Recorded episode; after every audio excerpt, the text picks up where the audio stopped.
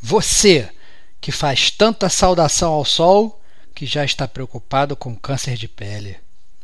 Você que extermina seus inimigos enquanto está pelado, tocando bongos. E você que tem medo de ser comido vivo por um baú, esse cast é para você, que é gamer como a gente. Outstanding.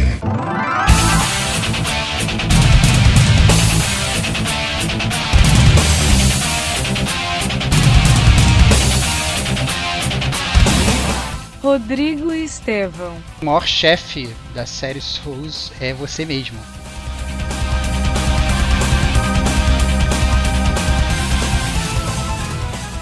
Diego Ferreira. Eu já tava me sentindo o Master Supreme e nunca mais consegui sair dali.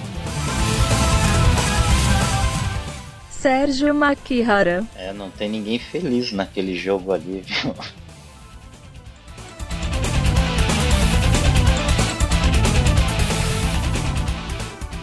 Este é o gamer como a gente.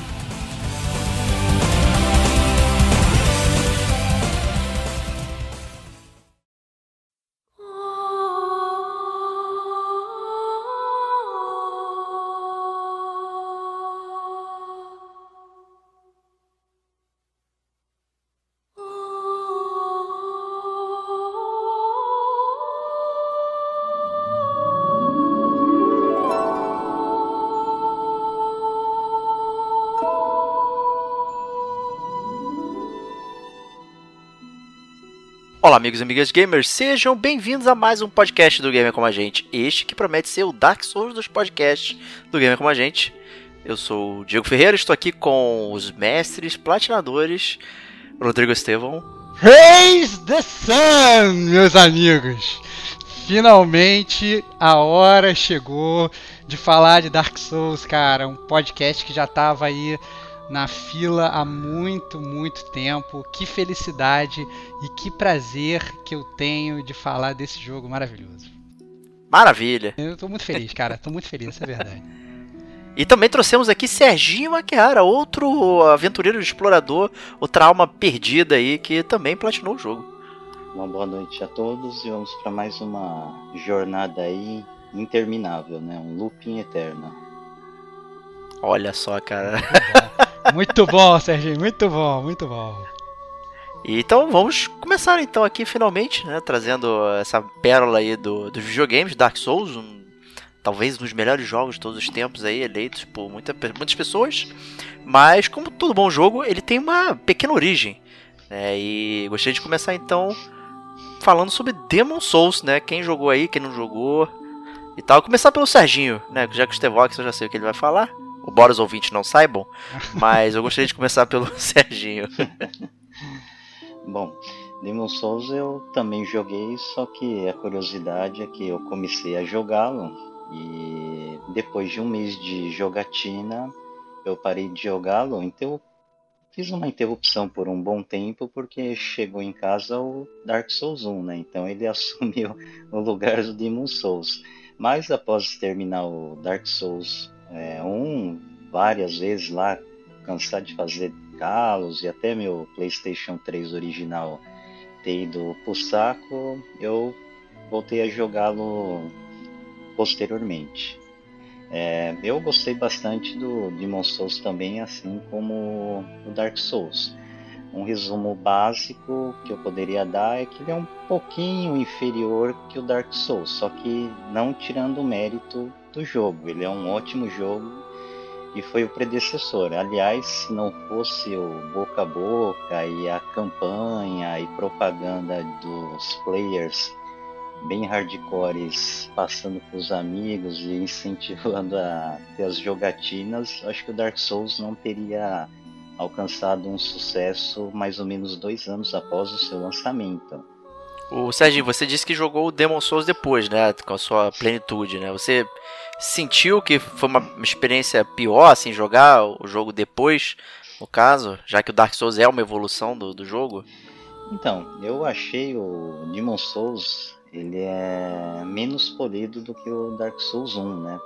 Claro, ele é um jogo que veio antes, então a From Software teve tempo para fazer muitas melhorias e colocar certos pontos de jogabilidade, estratégia, histórias melhoradas no jogo que é o sucessor espiritual é, do Demon Souls. A primeira impressão que eu tinha é que na época a gente tinha muito daquela história de ah, os jogos de PlayStation 3 têm um gráfico muito melhor do que os de 360 tal, né? Mas eu nunca fui muito por esse lado de fanboyzice, né?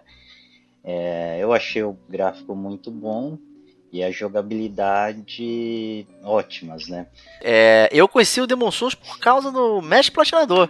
É, eu, eu já tinha visto a capa né, do jogo e tal, e eu é, imaginei que era um jogo daqueles bate-fofaços, assim, principalmente que a capa é meio feia, a fonte escolhida é horrível, na verdade. Então, me parece aquele jogo, digamos, feito às pressas, às coxas, só pra, só fazer parte da, do roster ali de jogos. Mas, mestre platinador aqui insistiu e me levou à sua casa para mostrar esse jogo e botou o controle na minha mão. Né? Mas, é, queria ouvir um pouquinho da sua experiência também aí com Demon Souls. Cara, a minha experiência foi muito boa. Na verdade, eu, eu tive o prazer de conhecer o, o Demon Souls graças a dois grandes amigos meus que já abrilhantaram aqui as terras do gamer como a gente, o Rafa Lopes e o Antônio Lutz, né? O salvo engano, se a minha memória não me falha, foi o Rafa que comprou o, o Demon Souls, começou a jogar, é, tirar onda de que era um jogo maravilhoso, é, mas logo se frustrou porque achou difícil é, é Faz até hoje isso, inclusive. É, é, normal, assim, do Rafa, isso aí, é engraçado dele. Eu gosto desse, dessa parada dele. Todo jogo no início é fantástico e aí depois, quando ele enfrenta uma parada muito difícil, não, não, esse jogo não, não é pra mim, não. É, e aí, é, ele passou o jogo pro Antônio, que se apaixonou. E aí eles ficavam discutindo sobre o jogo, né, na minha frente. Falaram, cara, que parada é essa que vocês estão discutindo? E aí um dia eu fui na casa do Antônio é, e conheci o Demon Souls, que foi realmente amor à primeira vista. Né? Foi difícil de comprar, né? Como falou o Serginho, ele era um jogo meio culto, assim, que ele funcionava muito na base do boca a boca e às vezes era até difícil você achar ele para comprar nos lugares, né? É, era realmente aquele, era como se fosse aqueles jogos preciosos de locadora que você nunca encontrava para alugar. O, Demon Souls era um pouco assim. E mas eventualmente consegui comprar o jogo e aí cair nesse petardo da, da, From Software que na verdade acabou aí criando todo um novo sistema de jogos, né?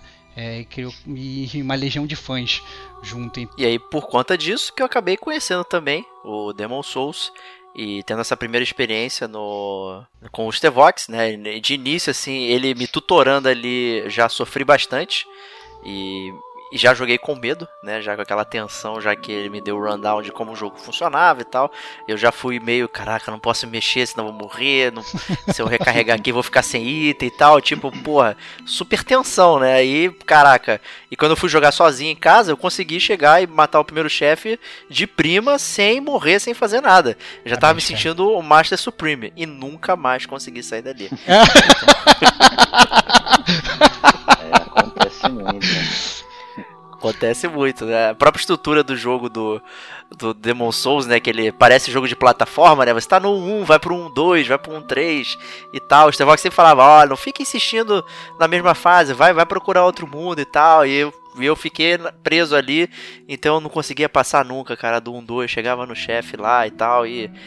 Cara, não dava. Não, eu, acabou que eu perdi a paciência. Eu gastei horas e horas e horas e horas, assim, tipo, e, sei lá, 10 horas e eu não conseguia passar do 1-2. É. Era, era, uma insistência, assim, absurda, né? E, e, tipo, porra, eu fazia as mesmas coisas sempre morria, não sei porque que eu insistia, isso é burrice. Né? Não, não, não, estava aprendendo com o que o jogo estava é, tentando me ensinar, mas certamente é, é, é, um jogo mais difícil do que do que o, o, digamos os posteriores, né, que já vem com um refinamento que permite também que você seja um pouquinho mais poderoso do que você era no, no Demon Souls, né? Então, mas assim, é um ótimo jogo, é uma parada que, assim, minimamente para conhecer a série, você. É bem legal ter jogado e, e, e, saber de onde vem boa, boa parte do, dos sistemas ali, da, do, da assinatura né, do, do Miyazaki.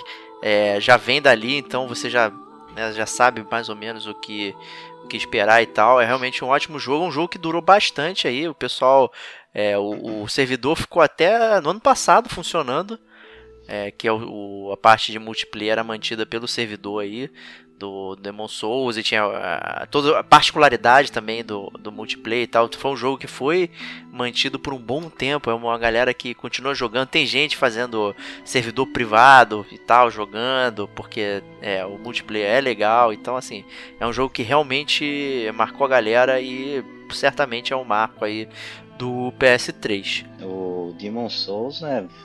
Não é aquela legião de fãs tão numerosos assim que a gente imagina, mas faz muito barulho, né? Que o Demon Souls muito barulho. várias vezes sofreu com notícias de ah, dia tal de 2012 vamos encerrar os servidores, vai acabar.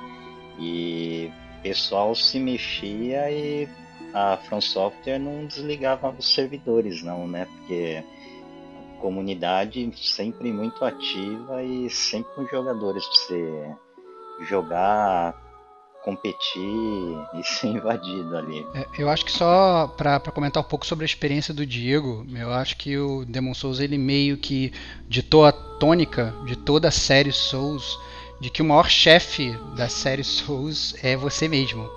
Né? Que à medida que você vai ficando cada vez mais nervoso, cada vez mais tenso e tal, é, o jogo vai, vai se tornando mais difícil, mas por conta das suas próprias inseguranças, né? Eu até brincava com o Diego nessa época, eu falei assim, ei cara, tá jogando, tua mão tá suando. Aí ele ficava falando que não conseguia nem segurar o controle e tal, que ficava nervoso pra caramba. Então, na verdade, essa tônica ela foi criada desde lá de trás. Então, essa é uma essência da série que não foi perdida. Exato. Né, assim, até ele brinca muito com os extremos, né? A insegurança e a vaidade total, né? Então a sua soberba também faz com que você caia bem alto, né? Então você tá muito inseguro ou muito soberbo, você não, vai para frente no jogo. É, é, é, é, muito bizarro isso. É, muito é, a, é, a, ganância do último hit, cara, também, né? É. O cara, teu chefe tá quase morrendo, fala, vou dar essa, mais essa porradinha que ele vai morrer. Aí é aquele momento que você deixa, deixa o teu flanco despreparado para tomar aquele hit kill, né? É muito comum embora, na cara. série toda. Muito comum na série toda. Muito comum. Mas é isso aí. Então, em 2011, eis que aparece Dark Souls, né? E aí a galera, ué, que jogo é esse tal, não sei o que, né? É uma evolução do Demon Souls, o que, que, que esse jogo tá trazendo pra gente aí e tal. E vamos para o nosso sensacional bloco de história, né? Mas é, olha só, né? a série Souls é conhecida por ter um, uma particularidade específica da, de como contar a história. Né? Então, como sempre, o bloco de leitura da capa ou CG de introdução, é dos Tevox. Então, boa sorte.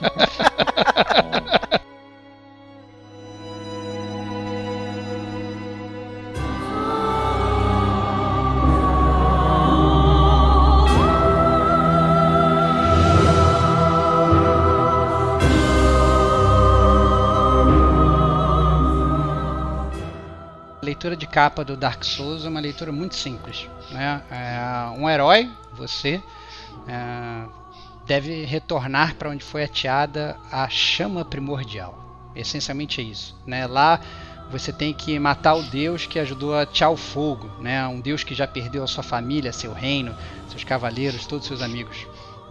E um deus que, porra, ele se sacrificou para manter essa chama acesa, né? É, é um, nessa luta né, contra esse destino inevitável que é a escuridão. Né? E a verdade é que você faz isso sem ter a menor ideia de por que está fazendo isso. Esse é o barato do Dark Souls. Né? E você não tem ideia porque toda essa história ela é contada de um jeito muito diferente. Né? A gente, na zona de spoilers que esse podcast vai ter, a gente vai abordar essa, a, a, história em si de uma forma muito mais contundente para que vocês possam entender. Né? Mas a forma que essa história ela é contada no Dark Souls ela é muito diferente, né, Diego? Isso, exato, né? E assim, a única exposição que a gente vai ver no jogo é a CG inicial, na introdução, e depois, né, boa sorte aí em tentar entender com, com as coisas, né? Se você não estiver prestando atenção, por exemplo, aos lugares que você está visitando, a leitura de itens, né?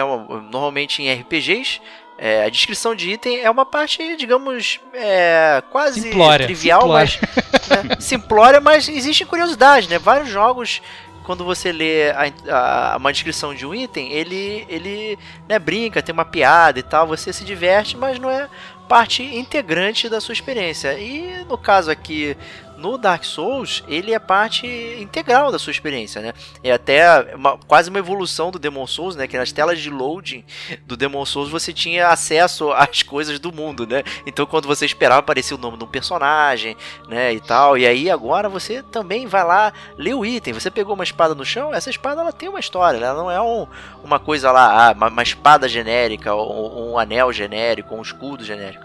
É uma coisa que ela tem um um contexto dentro daquele mundo. É, é, isso que é uma forma muito especial de você conhecer. Então, se você só quer jogar o jogo, né, para sair dando porrada lá e morrer um milhão de vezes, beleza pode ir e o jogo vai te atender isso. Mas se você quiser, gosta de história é, e gosta de, de ter aquela narrativa e tal, o jogo ele não te fornece isso. Né? Ele tem pouquíssimos momentos assim de que você vai bater papo com os personagens, até porque todos os personagens são completamente depressivos e usam eco, né? É, não tem ninguém feliz naquele jogo ali. Viu? Não tem ninguém feliz. então, assim, tá todo mundo deprê, né? Até o, a voz é toda com eco e tal, assim, então, ah, que merda, e pô, esse mundo, né? Não sei o que, ah, não quero virar almas e tal. Então é tudo assim, então, para você ir pescando tudo que o jogo tem a oferecer requer uma atenção extra do player, não só na batalha, para você não tomar umas porradas lá de bobeira, mas você olhar o cenário, como é, os cenários se interconectam, como os itens estão sendo descritos e tal, e aí você vai formando toda a sua narrativa dentro da cabeça.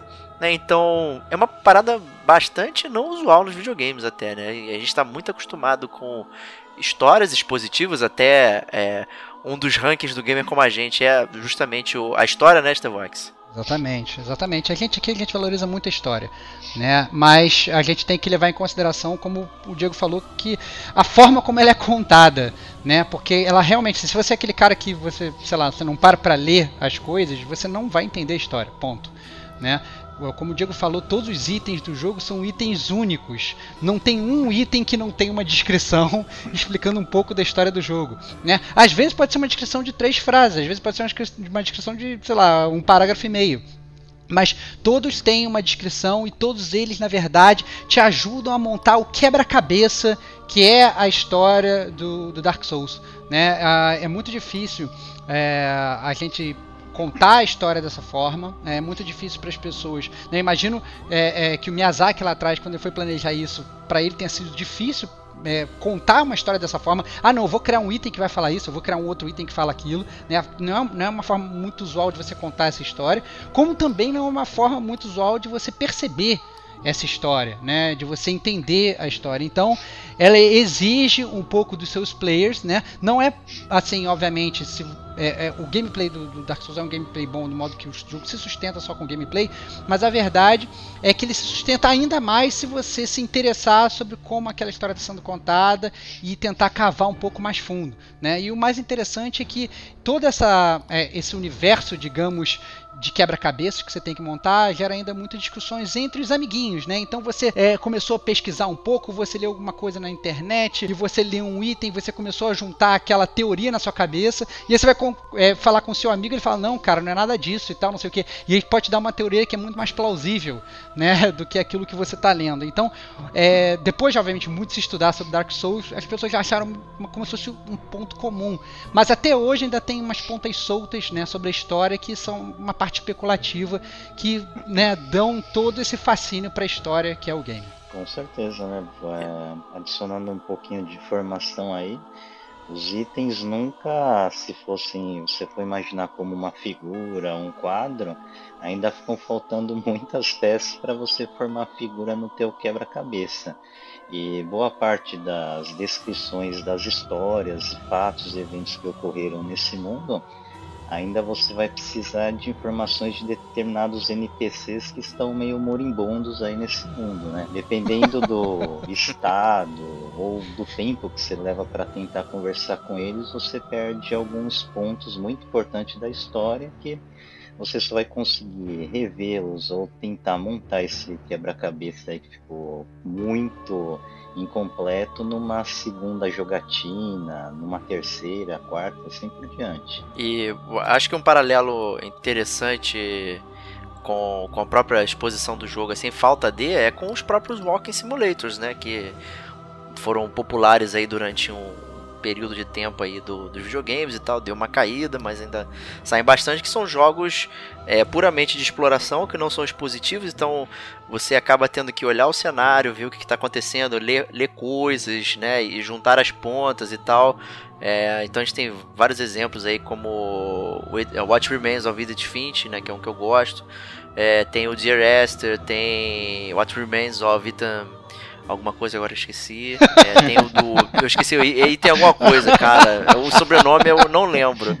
Cara, dá é. pra ver que é claramente um jogo que te marcou muito, né, cara? Não, esse eu não joguei, eu comprei ele, mas eu não, não comprei, cara. Parabéns, cara. Comprou, mas não jogou. Parabéns, cara. Tem o Gone Home, o Soma. Você tem vários jogos que. que...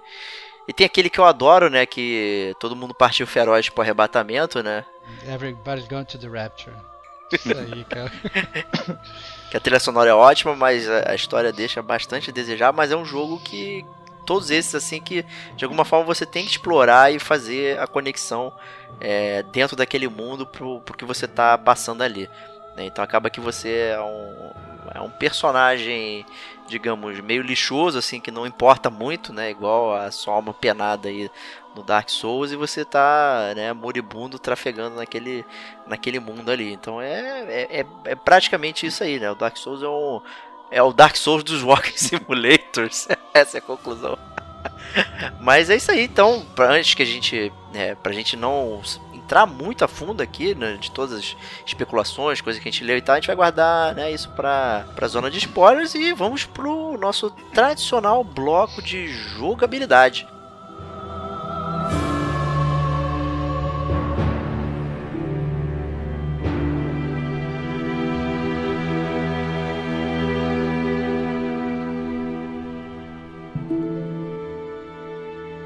Dark Souls é um jogo marcado aí pela sua jogabilidade muito particular, muito específica.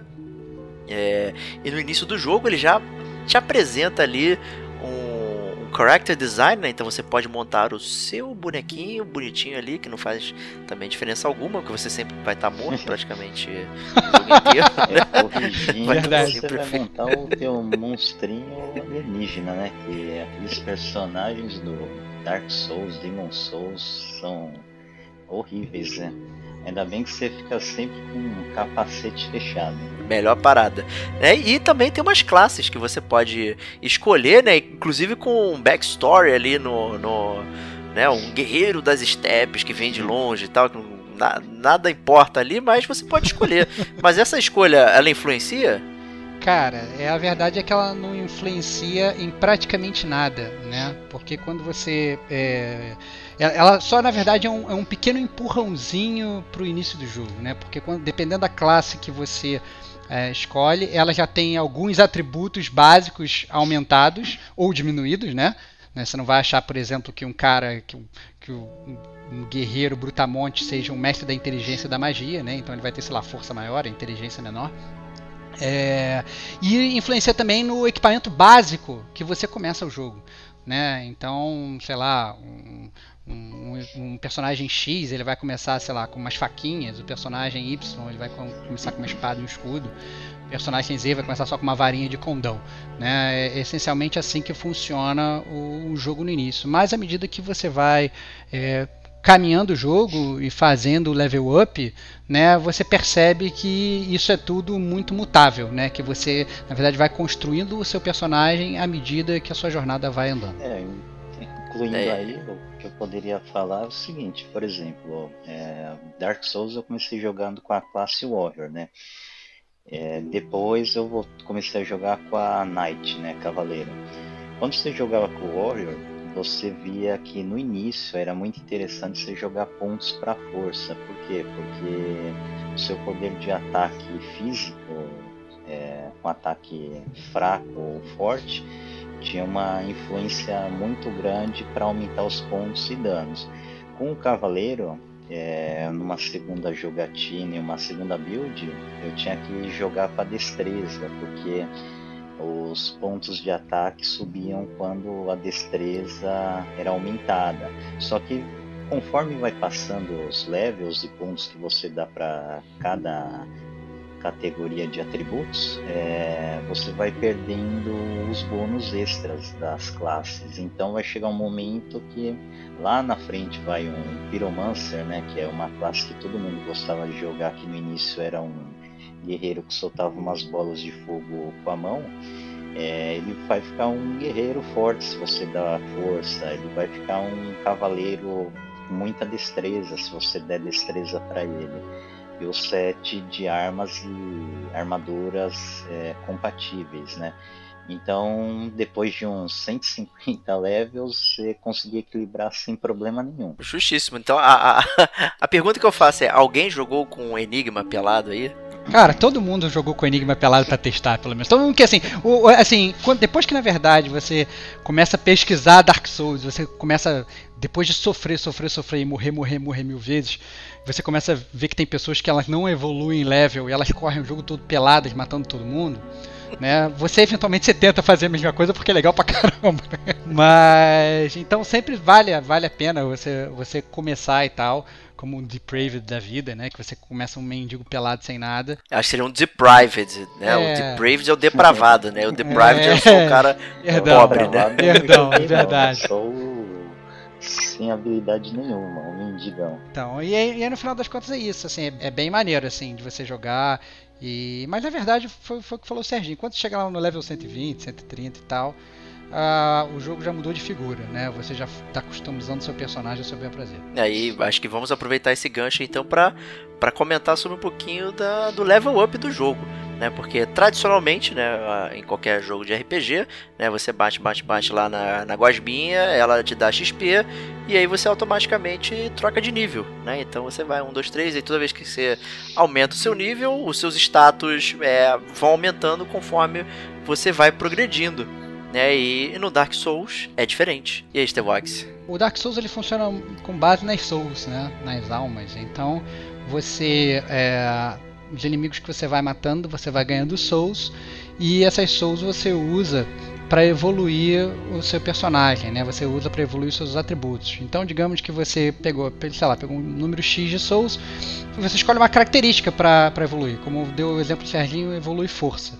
Né? Você gasta suas souls, você evolui a força. Aí, se antes você precisava, por exemplo, de 10 souls para evoluir um ponto do seu atributo, agora você vai precisar, sei lá, de 12 ou 13 souls para evoluir um outro ponto. Então, cada vez que você evolui, fica mais custoso você evoluir o seu personagem, né? E você tem que escolher, essa é a verdade, porque digamos, se você, ah, eu quero evoluir sei lá, subir toda a minha força e depois eu quero subir também toda a minha destreza.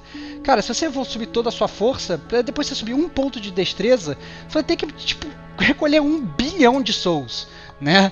Então é muito importante que você escolha bastante, pense bem no momento de evoluir, para você evoluir aqueles atributos que mais condizem com o seu gameplay ou como você vai se adaptando. O jogo ele até permite no início, né? Você percebe no, no início que você consegue até distribuir bem os pontos. Ele é bem bolado nesse sentido que no início você é, é você consegue ir percebendo, né? Você vai pisando em ovos, você percebe, ah, não, vou, tô usando essa arma aqui, essa arma aqui, ela escala com destreza, etc e tal. Pô, vou usar essa arma, não, essa, escala, essa arma escala com magia, então vou, é, vou evoluir a, a, a minha inteligência, etc. E você vai customizando dessa forma. Entretanto, é, a partir do momento que você que os levels vão se tornando mais custosos, que você passa, digamos, da metade do jogo, você passa realmente a ter que pensar em como você vai evoluir o seu personagem, né, Serginho? Exatamente. É uma dica inicial que eu aprendi desde cedo para não sofrer tanto foi que quando você coleta um certo número de almas para subir de nível, você consegue fazer determinadas simulações para ver quanto que eu vou dar para esse atributo, ele vai me dar pontos a mais de bônus, né? Por eu ter escolhido a categoria A ou B. E isso ajuda muito. Então você vai fazendo a escalada lá. Em determinados momentos você vai pegar uma arma bem melhor do que você está usando e vai precisar, por exemplo, destreza, algo que você está muito baixo. Então você já vai lá, faz a simulação para ver em quantos níveis você vai precisar usar naquele atributo para conseguir ter acesso àquela arma, usar de maneira plena, né? Porque você até pode jogar na mão, mas ele vai já jogar uma mensagem na tua cara: é, esse item não vai funcionar corretamente com seus status. E você vai tomar um pau de louco. Não tem escapatória, É, não. É, é literalmente assim, você você andou, você encontrou uma espada. Essa espada ela pode ser, sei lá, muito pesada para o seu personagem carregar ela, né? Se você não tiver força. Você encontra uma magia ou lá, uma varinha, o que quer que seja, assim, não, seu personagem ele não é inteligente o suficiente para saber manejar essa arma, né? Então é, é muito interessante isso. Se você pensar por um, por um modo, na verdade, mais real, né? Não, toma aqui uma pistola. Cara, desculpa, eu não sei usar uma pistola, nunca tirei na vida. Né? Então, assim, você precisa ser um pouco proficiente naquela arma. E para isso você tem que levar os seus atributos. Né? Então é muito bem bolado essa parada. É, tem até uma parada interessante, né? Quando você falou da espada muito pesada, né? Que ele permite que você segure com as duas mãos, né? Uma arma para poder causar o dobro do dano e tal.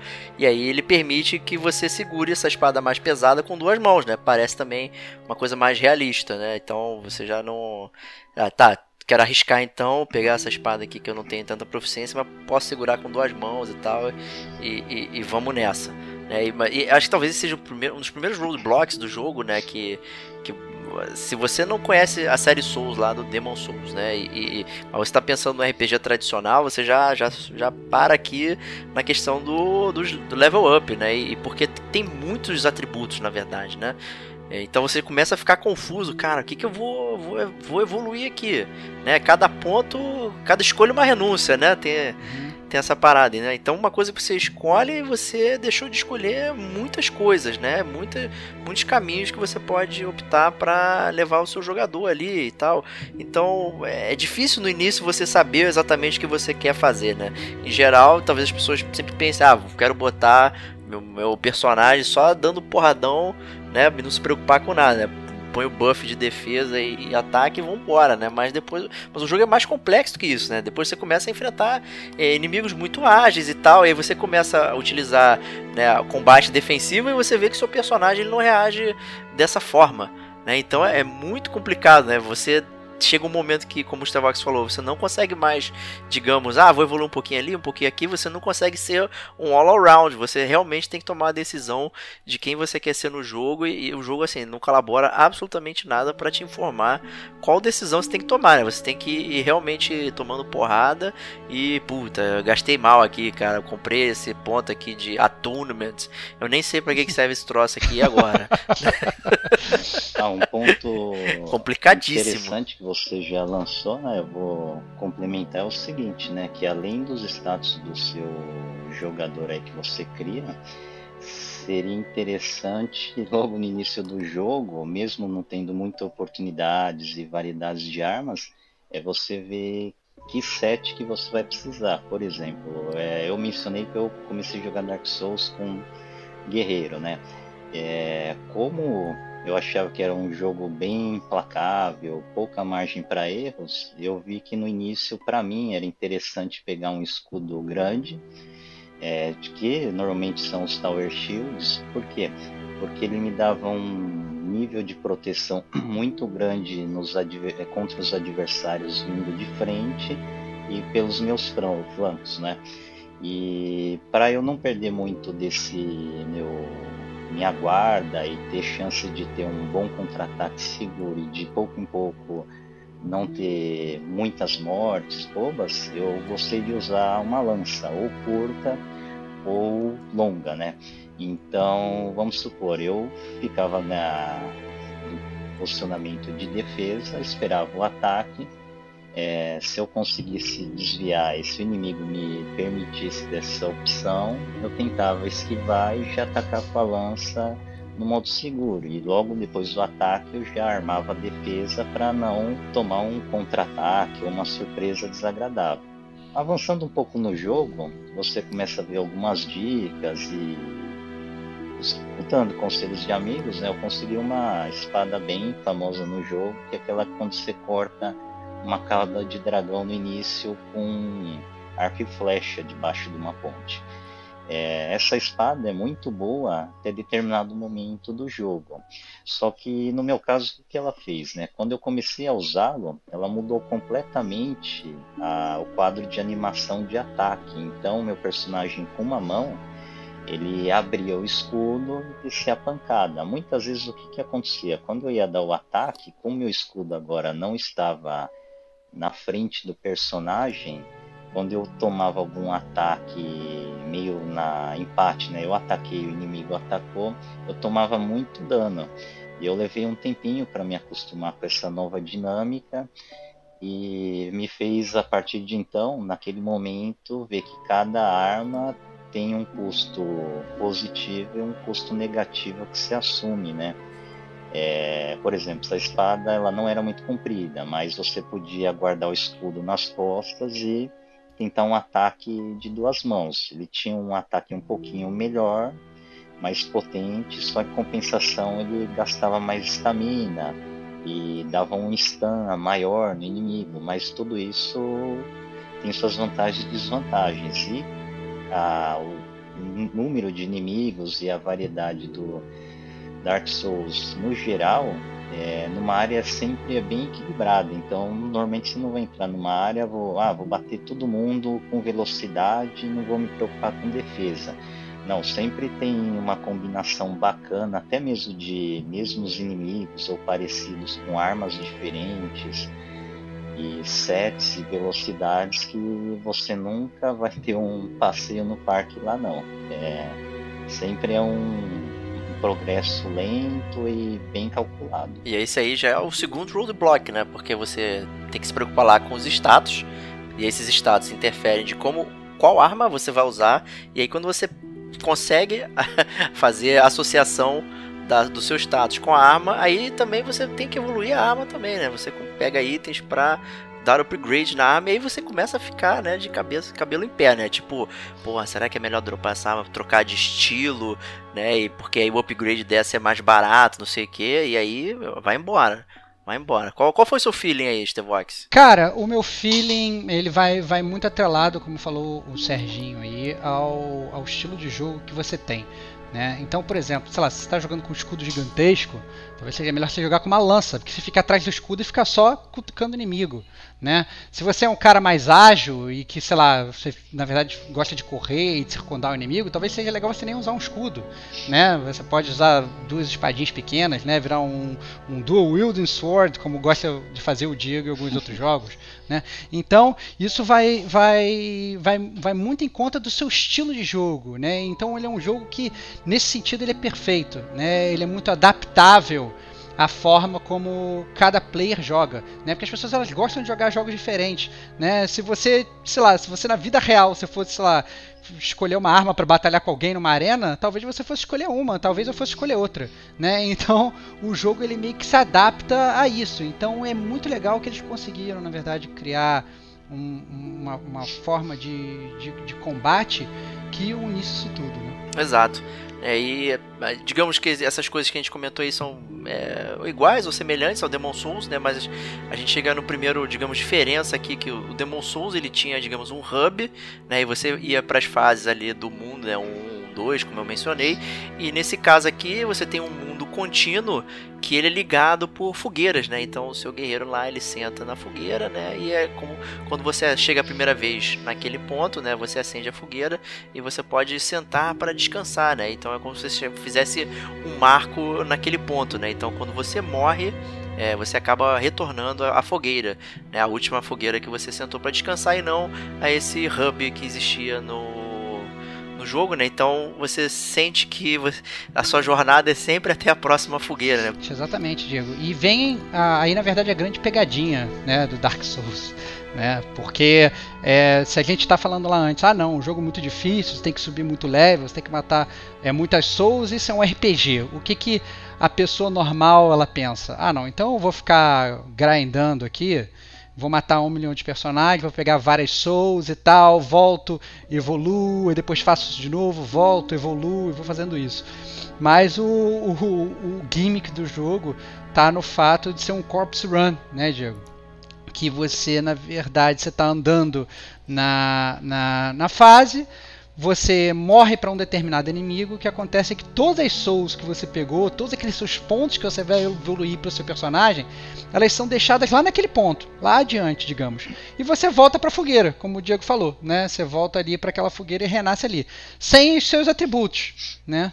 E sem os seus atributos, você tem que, na verdade, voltar àquele ponto onde seu corpo morreu, né, daí Corpse Run, para pegar os seus pontos de volta. Só que todos aqueles inimigos que você matou naquele até chegar lá, eles voltaram à vida, né? E se você morrer antes de chegar lá, já era babau, você perdeu todos os seus pontos que você gastou anos e anos e anos para ganhar. Né? Então tá aí um grande trade-off, né? Porque a pessoa ela tenta, já fica pensando, ah não, vou correr ali, eu vou driblar todos os inimigos para pegar aquilo de volta. E aí cai muito naquilo que o Diego falou lá no início, né? Quando a gente tá falando de Demon Souls, o negócio da ganância de você querer correr, de você querer, na verdade, não usar muito o cérebro e a calma para fazer as coisas e tentar fazer tudo afobado. E isso daí vai ser o, o, o que vai acabar com, com o teu sucesso naquela jornada. Verdade. Né? Então é, tem, a, tem a cautela aí ao, ao, né, ao, ao, fazer o jogo mais fragmentado. Assim, não, não vamos dizer que ele ficou mais fácil, né, mas é um design que, digamos, facilitou algumas coisas. Né? Então você tem runs menores né, para você poder é, chegar sentir que avançou no jogo, né? Porque o avanço real é a fogueira, não é, não é o seu nível, né? Tanto é que tem muita gente aí que zera o jogo nível 1, só rolando de um lado para o outro, né? Então o nível em si não é o, o, avanço do jogo, é mais sim você trafegar até a próxima fogueira. Né? E o que traz o, um outro um outro aspecto novidade do jogo que é o Estus Flask, que no Demon Souls você tinha lá as graminhas lá para recarregar a sua energia, eram limitados os números e tal. É, só que eram itens né, que você pegava é, dentro do jogo, né? E o Estus Flask é lá um cantil lá de bêbado que você carrega sempre consigo e quando, sempre quando você senta numa fogueirinha, ele recarrega. Exatamente, mas ao mesmo tempo ele tem um número contido de usos, né, Diego? Então, você tá andando lá, você, digamos, tem lá, tem cinco goladas do seu Estus, ou seja, você consegue recuperar a tua vida, digamos, cinco vezes, né? É, e depois daquelas cinco vezes, babau, meu amigo né? Já tá, tá ferrado. Não tem como que recarregar, né? Não tem como recarregar e tal. E o único jeito é sentar em alguma fogueira. Quando, e quando você senta numa fogueira, você revive todos os inimigos, né? Então você não pode ficar voltando naquela fogueira e toda hora para recarregar o teu Estus, né? Então é muito legal esse trade-off porque você tem que pensar, inclusive, planejar como usar aquela tua golada. Não, não, eu tô vendo um inimigo ali, eu tô com uma. Eu tô com pouca vida. Será que eu dou uma golada aqui e gasto meu Estus ou eu tento matar aquele inimigo que é inimigo fraco? Né? Que às vezes pode nem ser tão fraco. Né? Então é, é, é, muito legal como é que você tem que ficar pensando em todas essas coisas enquanto você joga, não é simplesmente uma batalha. É dica, nenhum inimigo é fraco, na verdade. é pro Dark Souls aí não ficar cada vez mais com a fama de jogo injusto, difícil, né? Existe a possibilidade de você usar determinados itens para fortalecer essas fogueiras. Então, vamos supor, se o padrão é você fazer a recarga naquela fogueira e ter 5 Estus Flasks, você pode aumentar para 10, 15, se eu não me engano, no máximo até 20, mas não são todas as fogueiras que deixam você chegar a 20 Estus.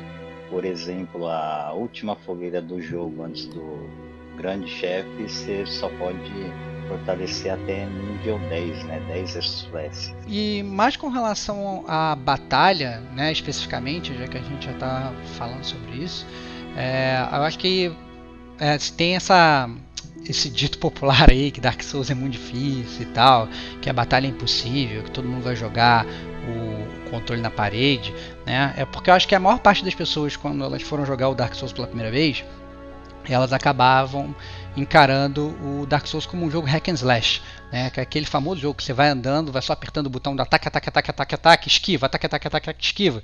E aí você mata todo mundo, né? Mas acaba que o Dark Souls você tem que encarar cada inimigo como uma grande batalha, né? Por menor que ele seja. É, e o cenário também ele é feito para te enganar muitas vezes, você achar que está entrando num lugar que é seguro quando na verdade não é. Né? Então você tem que pesar muito isso na hora de você jogar. Né? Eu lembro muitas vezes que tinham pessoas que reclamavam: ah, não, esse jogo você tem que fazer lock-on no seu inimigo, né? você tem que você apertava o R3 assim para centralizar a câmera e escolher qual inimigo você atacar, porque às vezes você tinha, na verdade, que vários inimigos te atacando ao mesmo tempo. E aí muitas pessoas reclamavam disso, mas aí eu lembro também das palavras do meu grande amigo Antônio Lutfi, que ele sempre falou: cara, a vida tem lock-on né? Você tá, sei lá, rodeado de pessoas querendo te bater, você vai escolher um para bater, entendeu? É assim que funciona, entendeu? Se você quiser, na verdade, sei lá, ficar brandindo a sua arma que nem um louco, né? Você até pode, mas sua chance de sucesso talvez não seja tão boa, né? Então, eu acho que, que a, o approach das pessoas ao jogo foi um approach talvez muito tradicional e eu não culpo elas por isso, porque é normal, na verdade, você começar a jogar um jogo achando que ele é igual a todos os outros que você já jogou, né? Só que o, você tem que encarar todo o Dark Souls de uma forma diferente, né? Você tem que aprender a jogar diferente, você tem que aprender a enfrentar cada batalha com calma, a descobrir o ponto fraco do seu inimigo para você atacar. Isso vai muito também do balanço que você tem que ter com a sua estamina, né, que é o fôlego. Então, por exemplo, o Serginho falou: "Ah, não, eu escolhi uma espada gigante para usar, um escudo gigante para usar". Isso faz com que o seu personagem ele fique mais lento. Isso faz com que, na verdade, quando ele, sei lá, dê uma espadada no inimigo, ele gaste muita parte do fôlego dele dando aquela espadada. Então ele não vai poder dar 15 espadadas, ele vai poder dar uma espadada. E aí depois ele tem que, você tem que ficar recuperando o teu fôlego, porque você não consegue dar várias, né? E se você, por exemplo, sei lá, escolher um personagem com menos armadura, um personagem mais leve, mais ágil, ele vai estar mais desprotegido, mas em compensação, ele vai conseguir atacar o seu inimigo de várias formas consecutivas, porque você vai gastar menos o seu fôlego brandindo uma faca do que você gastaria se você tivesse brandido uma Great Sword, né? Então é muito legal legal como é que o jogo ele consegue unir isso tudo, as classes, as builds, né, para transformar o combate numa coisa super balanceada. É, o jogo deixa bem assim aberto. É, você não vai olhar e falar assim, ah, essa classe é muito ruim, essa classe não serve para muita coisa, né? Valia com o equipamento e a habilidade que você vai adquirindo durante sua jogatina, né? Com erros e acertos. Também, se você achar que só vai jogar de qualquer jeito, que uma hora vai ter sucesso, de jeito nenhum. Isso não acontece no jogo. É, e por isso que o Stevox falou, eu, eu confesso que eu entrei um pouquinho nessa de, de achar que eu tava num jogo de ação, né? E sair né, brandindo a espada, e aí vinha o inimigo, já tentava combar e não sei o que, na verdade é justamente o contrário, né? Você tem que realmente ter o time, entender a arma que você tá, né? Então uma arma maior vai consumir mais o seu stamina. Então, pô, será que eu vou dar dois ataques de Great Sword, mas arriscar ficar, né, totalmente aberto, não conseguir nem levantar o escudo, dar uma roladinha, né? Eu vou dar só um e, e, e ficar mais tranquilo e tal. Então, é, é, é, um jogo que você vai caminhando pouco a pouco, né? Na verdade, né? É difícil você chegar de peito aberto ali e e já saber o que você está fazendo e, e abordar o, o, combate, né, de uma forma muito, digamos, direta, né, com, conforme outros jogos de ação, né, e esse jogo ele certamente não é um jogo de ação tradicional, né, e, e um atributo que tinha, né, no Demon Souls e que nesse não tem, que é a humana, né, eles tiraram, já, já, pelo menos, né, tem tanto atributo, tanta, tanto status nesse jogo, pelo menos tiraram um aí, né, que é o de magia, né, e a magia nesse jogo ele é contada, né, tem números. É, é como se fosse um item, né, que você tem. Então, sei lá, você, você recarregou os seus itens, você tem direito a usar aquela magia X vezes. É quase como se fosse o Estus né? E aí você também tem que contar ali, né? É, é, a forma. Quando você, digamos que você tenha, por exemplo, aprendido várias magias, né? Você não pode simplesmente sair usando todas. Você tem que escolher quais que você vai levar para a batalha, né? Isso depende do, da inteligência que você tem. Quanto mais inteligente você for, sei lá, você consegue é, é levar mais magias. Então, isso é muito interessante, né? É, é realmente um jogo de xadrez né? Que misturado, na verdade, a história do jogo, que é também um quebra-cabeça, torna tudo muito mais prazeroso.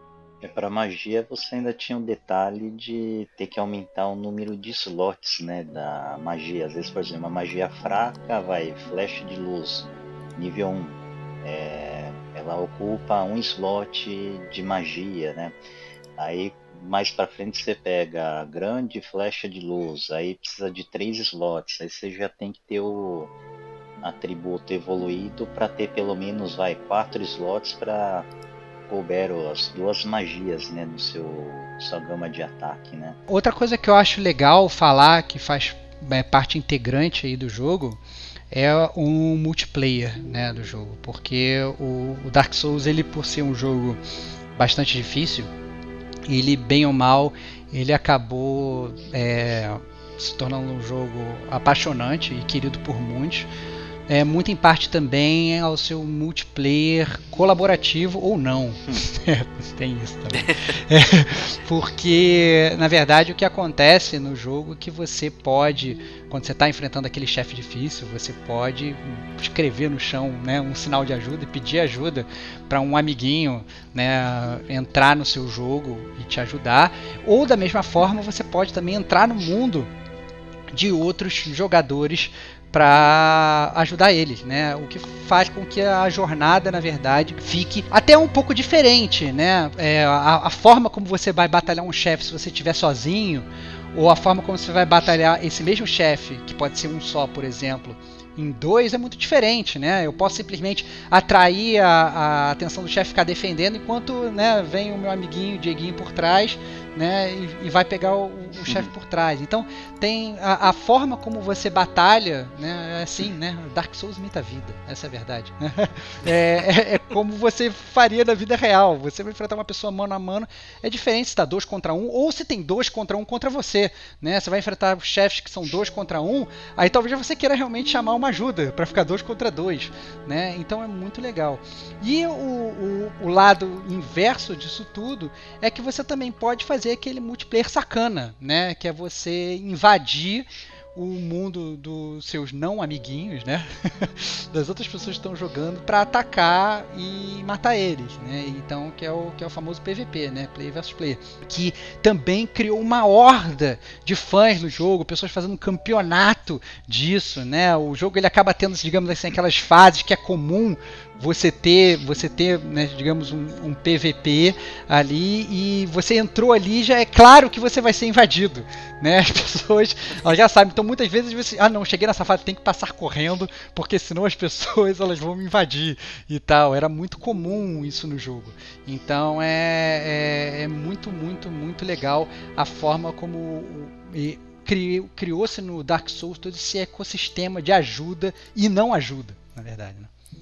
Pois é, né? E ainda tem um, um, é um modo muito particular de você acessar o PVP, né? Você não, não faz é, parceria com seu amigo, ó, oh, vamos combinar ali, ó, a gente entra um num jogo do outro e tal, é uma parada, digamos, estilo Journey, né? Aquele jogo do, do, do Playstation, lá da Sony, que é, as pessoas simplesmente aparecem no seu jogo, você não sabe quem elas são, e ou você, você tá enfrentando elas, ou elas estão agindo com você, né? É, então, assim, é difícil, você acabar jogando com seu amiguinho. Tem, tem modos, né? Tem meios de você conseguir é, chamar o seu amigo e tal, mas é uma coisa muito particular, muito de, diferente assim. Até mesmo para você acessar o, o, multiplayer não é um acesso, digamos, numa tela, né? Ah, vou escolher uma tela aqui e tal e entrar no multiplayer. Então, Serginho, explica pra gente aí como é que funciona o multiplayer mecanicamente. Então, multiplayer do Dark Souls a gente pode resumir, vamos supor assim, vai, é, você queira voltar a jogar Dark Souls com a gente, né? Então você vai precisar de ajuda para derrotar determinado chefe. A primeira condição é que você não pode ter derrotado é, o inimigo master daquela área, vai. É, e aí eu vou ter que estar tá vivo tem que estar numa covenante certa para te ajudar e vou falar, ó oh, Diego, eu vou fazer o seguinte, mais ou menos uma sala antes daquele portal do chefão, eu vou jogar minha marca de invocação ali no canto direito, legal? Ah, legal, vou marcar lá. Beleza, você foi lá, procurou, não achou, aí você me manda uma mensagem de zap falando, pô Serginho, e aí meu? Tô aqui esperando meia hora, o que, que aconteceu? Ah, não sei, cara. Pode ser várias coisas, né? Tá no servidor errado, a gente pode começar a ficar reiniciando o jogo, é, repetir o procedimento, mas também tem um ponto muito interessante. Que nível que você tá? Ah, então, tô no level 20. Pô, interessante, né? Como eu mencionei que eu tô já no level 150, a minha disparidade de nível tá muito grande para você entrar Já vem humilhando, mano. Desculpa aí, cara. Não, mas é. Brincadeiras à parte aconteciam, né? O multiplayer não era tão simples, não. Você tinha que ter mais ou menos 15 a, a 20 níveis de diferença no máximo. Então vamos supor, né? Se a gente começasse a jogar junto, não seria nunca interessante um dos dois fazer uma evolução muito grande do personagem, porque senão a gente não poderia mais ter facilidade de jogar juntos. Por isso que não dá pra jogar com os T-Vox isso aí, né? Já que no dia seguinte eles sempre platinavam o jogo, né? Então. Não, que isso, cara, que isso. Mas assim, eu não sei, na verdade, é, é porque na verdade tem um, tem um pecado, uma mácula gamer, que até hoje eu não joguei o remaster do Dark Souls, né? É, depois do advento do Bloodborne, que ele é da série Souls, mas não é, né? É, Surgiu-se na verdade um esquema de você botar um password no seu jogo e aí se o seu amiguinho botasse o mesmo password, você conseguia summonar ele e vice-versa, né? Ficava mais fácil isso. Eu não sei se eles mudaram o Dark Souls é, Remaster para incluir essa feature também. Você sabe disso, Serginho? Ou não? Continua igual a era né, raiz, digamos, lá no PS3? Então, essa informação vou poder te passar com precisão, mas pelo que eu escutei, eles tinham arrumado sim para se tornar mais acessível. Com esse esquema de você criar uma rede local, faz determinadas restrições e bota vai uma senha, uma palavra-chave para meus amigos apenas tentarem entrar na minha sessão, né, tanto de maneira hostil quanto co-op. É, eu sei que no Dark Souls Remaster eles aumentaram o número de players, na verdade, na sessão, né? Que eram quatro no normal e Seis, foi pra isso seis. mesmo. É. então aumentou aí. Aumentou o galerão. Exatamente, cara. E Isso já, já era legal antes, né? Quando você entrava, na verdade, entrava uma pessoa te ajudar, depois entrava uma pessoa para te invadir, né? Às vezes você pegava, você via, né, na verdade no YouTube as pessoas fazendo torneio, você via tipo as pessoas, tipo, tipo, literalmente as pessoas faziam uma arena e ficavam as pessoas na fila esperando pra Não, e, e- elas se cumprimentavam, né? Era muito É, não, isso tem, cara. Isso tem o, o código de conduta do. do, do Tinha regras e tudo mais, tipo, regras não escritas, né? Tipo, ó, não pode usar estes flash. Como é que você descobre isso, né? Porra, igual no jogo. Não tem comunicação escrita, verbal, né? É, exatamente. É, como você bem falou, são códigos de conduta, né? Se você vai começar uma, uma, uma batalha sem, sem cumprimentar o seu adversário, né? Porque tem gente que é filha da puta, que nem na vida real. Então, você tá se cumprimentando ali e vem o cara enfiar a espada na tua cara, né? Então, assim, acontece, acontece, é, é, é real, né? Então, é, era muito legal isso realmente. Então, às vezes, muitas vezes até inclusive quando você não sabia o código de conduta, você, sei lá, você usava um item de cura no meio de um PVP que não poderia usar, é, às vezes por não saber realmente por de conhecimento, depois você recebeu uma mensagem do cara te xingando, porra, seu babaca, tá usando restos e tal, teu fracote, era até engraçado, né? Gerava ali muito, muito hate mail depois do- das batalhas. Tenho que admitir que eu também não entendi logo de cara esse, esse ponto aí, essa conduta básica aí, né? De você assinar e dar um ok com gestos no, do personagem para depois iniciar o combate. Até mesmo porque às vezes você tá no meio da jogatina, ou você invadiu a jogatina do cara, você não sabe em que pé de igualdade ele pode estar com você, né? E assim, e outro ponto importante que o Serginho citou muito en passant, né, que a gente vai citar aqui sem entrar muito na história, mas que fazem parte integrante desse multiplayer, são as covenants, né, que são as alianças do jogo, né? À medida que você vai andando no jogo, você pode formar certas alianças, né, com, com, com essas covenants aí, e elas te dão atributos diferentes e que muitas vezes elas podem te ajudar no multiplayer, né? Então, por exemplo, você tem a, a Covenant lá dos Guerreiros da Floresta, né? Tem um, um determinado momento que você entra no jogo que é num cenário que é uma floresta, né? Se você é, é da Covenant dos Guerreiros da Floresta, dos Protetores da Floresta e tal, quando uma pessoa, digamos, o Serginho, ele entra na floresta no jogo dele e você está usando o anel da, da, da, dessa aliança, dessa Covenant, você recebe uma mensagem: olha, estão invadindo a floresta, você é um guardião dessa floresta, você está sendo convocado para protegê-la. e aí o seu personagem automaticamente desaparece e ele aparece no jogo do Serginho para proteger a floresta, porque o Serginho ele não é dessa aliança e ele está entrando na floresta quando não deveria. Né? Você, na verdade, você pode, por exemplo, é, é, é, trocar de, de, de Covenant no jogo, né? Você vai trocando essas alianças, né? Quando você faz isso, você pode, na verdade, virar alvo da, da, da, da Covenant do, das lâminas da, da, das luas negras, né? Blade of the Dark Moon. É, que é uma Covenant que vai atrás de players que viraram a casaca, digamos, né?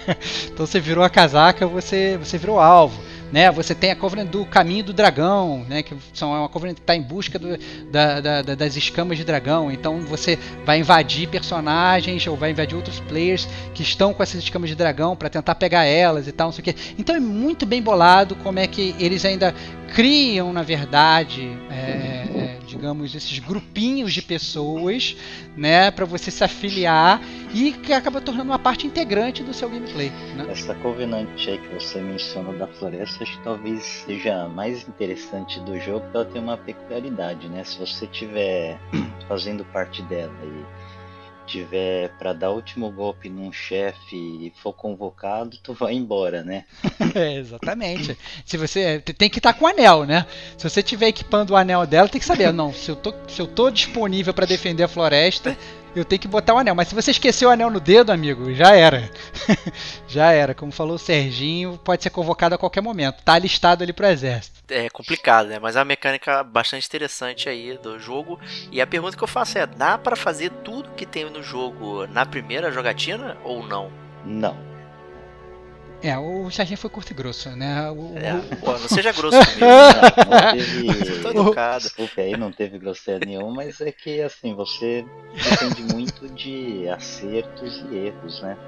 Então muita coisa você vai perder. Então, numa primeira jogatina, acho que você vai só conseguir fazer muita coisa ou quase tudo se você seguir um passo a passo. E o jogo perde muito da graça, né? Porque o legal é você aprender com os erros, mortes, por exemplo. Você vai estar tá no jogo em determinado momento que os baús no jogo são teoricamente todos seguros, né? Então vai chegar em determinado momento, vai ter um baú lá que vai ter uma correntinha nele, e ele não vai estar tá, assim posicionado assim de maneira bem organizado na sala, vai estar no meio. Então ali, se você não tiver tido nenhuma dica, um alerta, você vai morrer ali porque é um baú disfarçado, né? Ele é um inimigo, né? Ele vai dar praticamente um hit kill e você morre.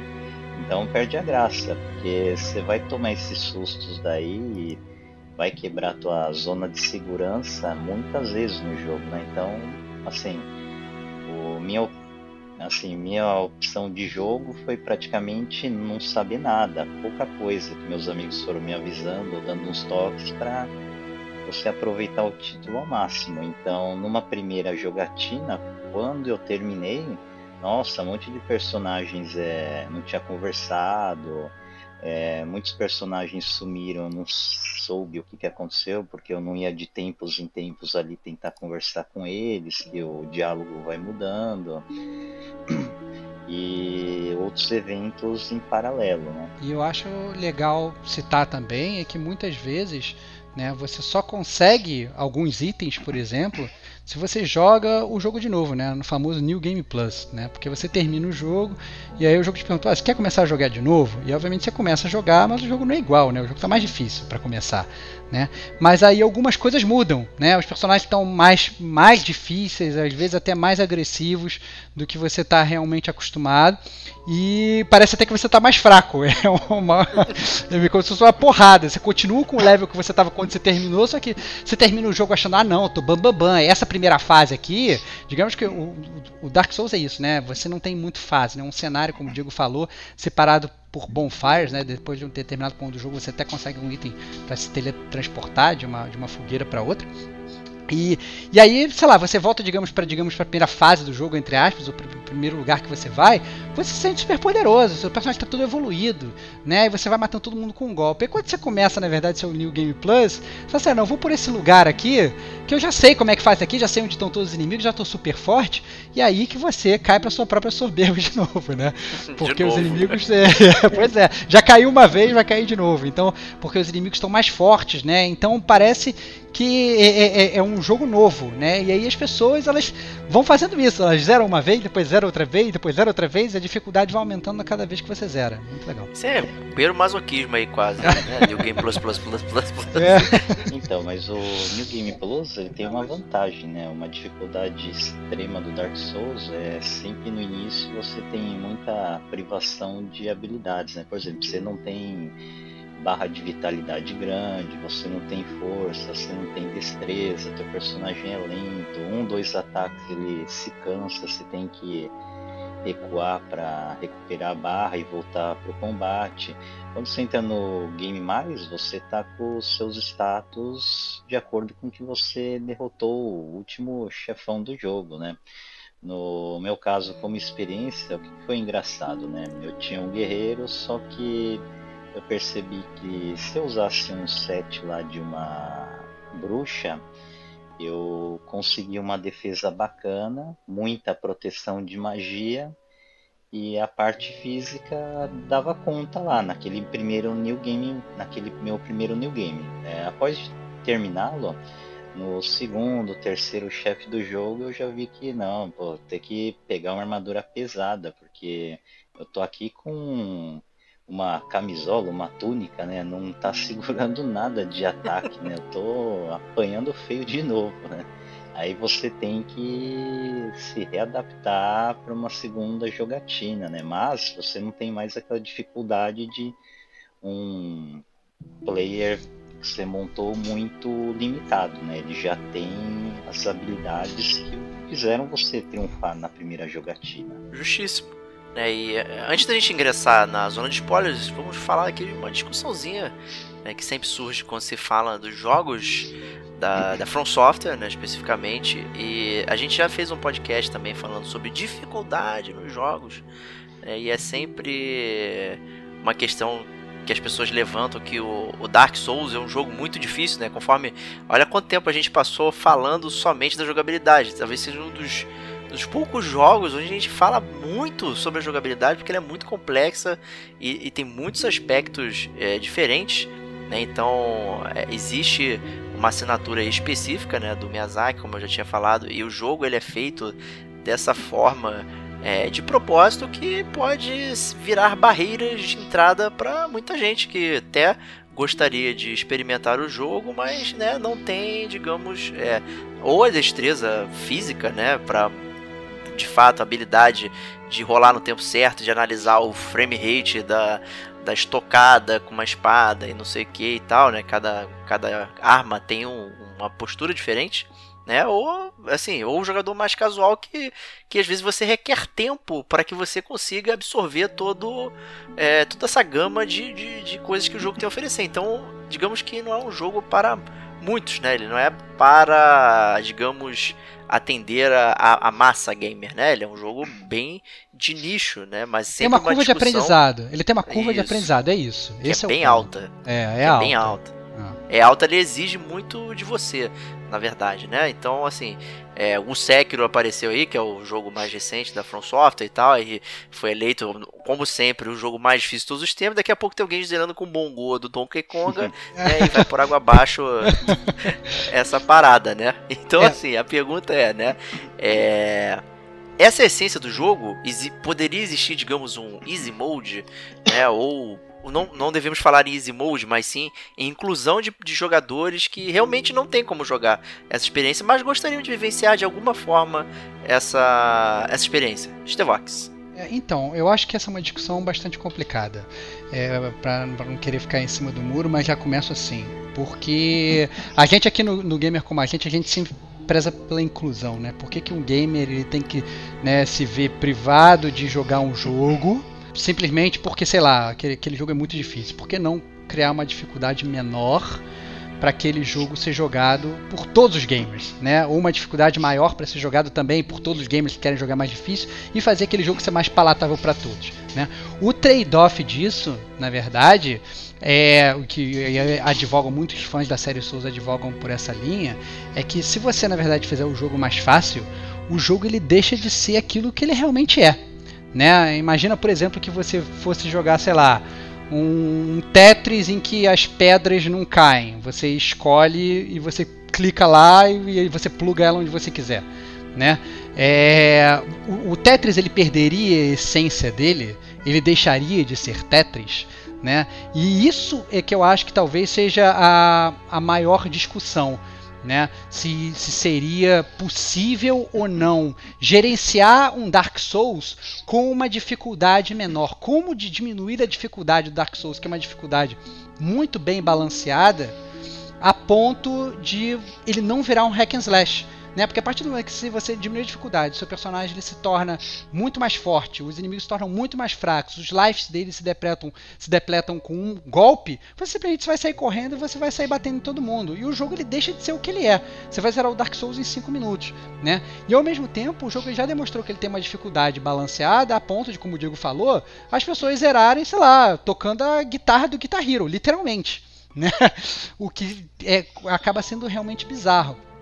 Então, eu, eu assim, para não ficar em cima do muro, eu sou a favor de você tentar criar uma forma do jogo ele ser mais acessível, né? Talvez na verdade você a, tentar estender um pouco essa curva de aprendizado, tentar, tentar fazer com que os inimigos do início eles não sejam tão punitivos, porque eu acho que isso seja o que talvez é, é, afaste mais as pessoas do Dark Souls, né, de jogos da série Souls, que você começou, você vai enfrentar o primeiro chefe bunda e você morre 75 vezes, né? E aí a pessoa larga o controle e fala, cara, não quero mais essa parada.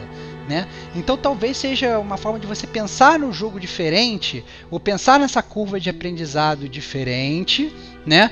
para que é, é, ela seja mais fácil e mais né, palpável e essa transição seja mais tranquilo para aquele gamer que não está acostumado, mas que não seja simplesmente você entrar no Options e botar no Easy.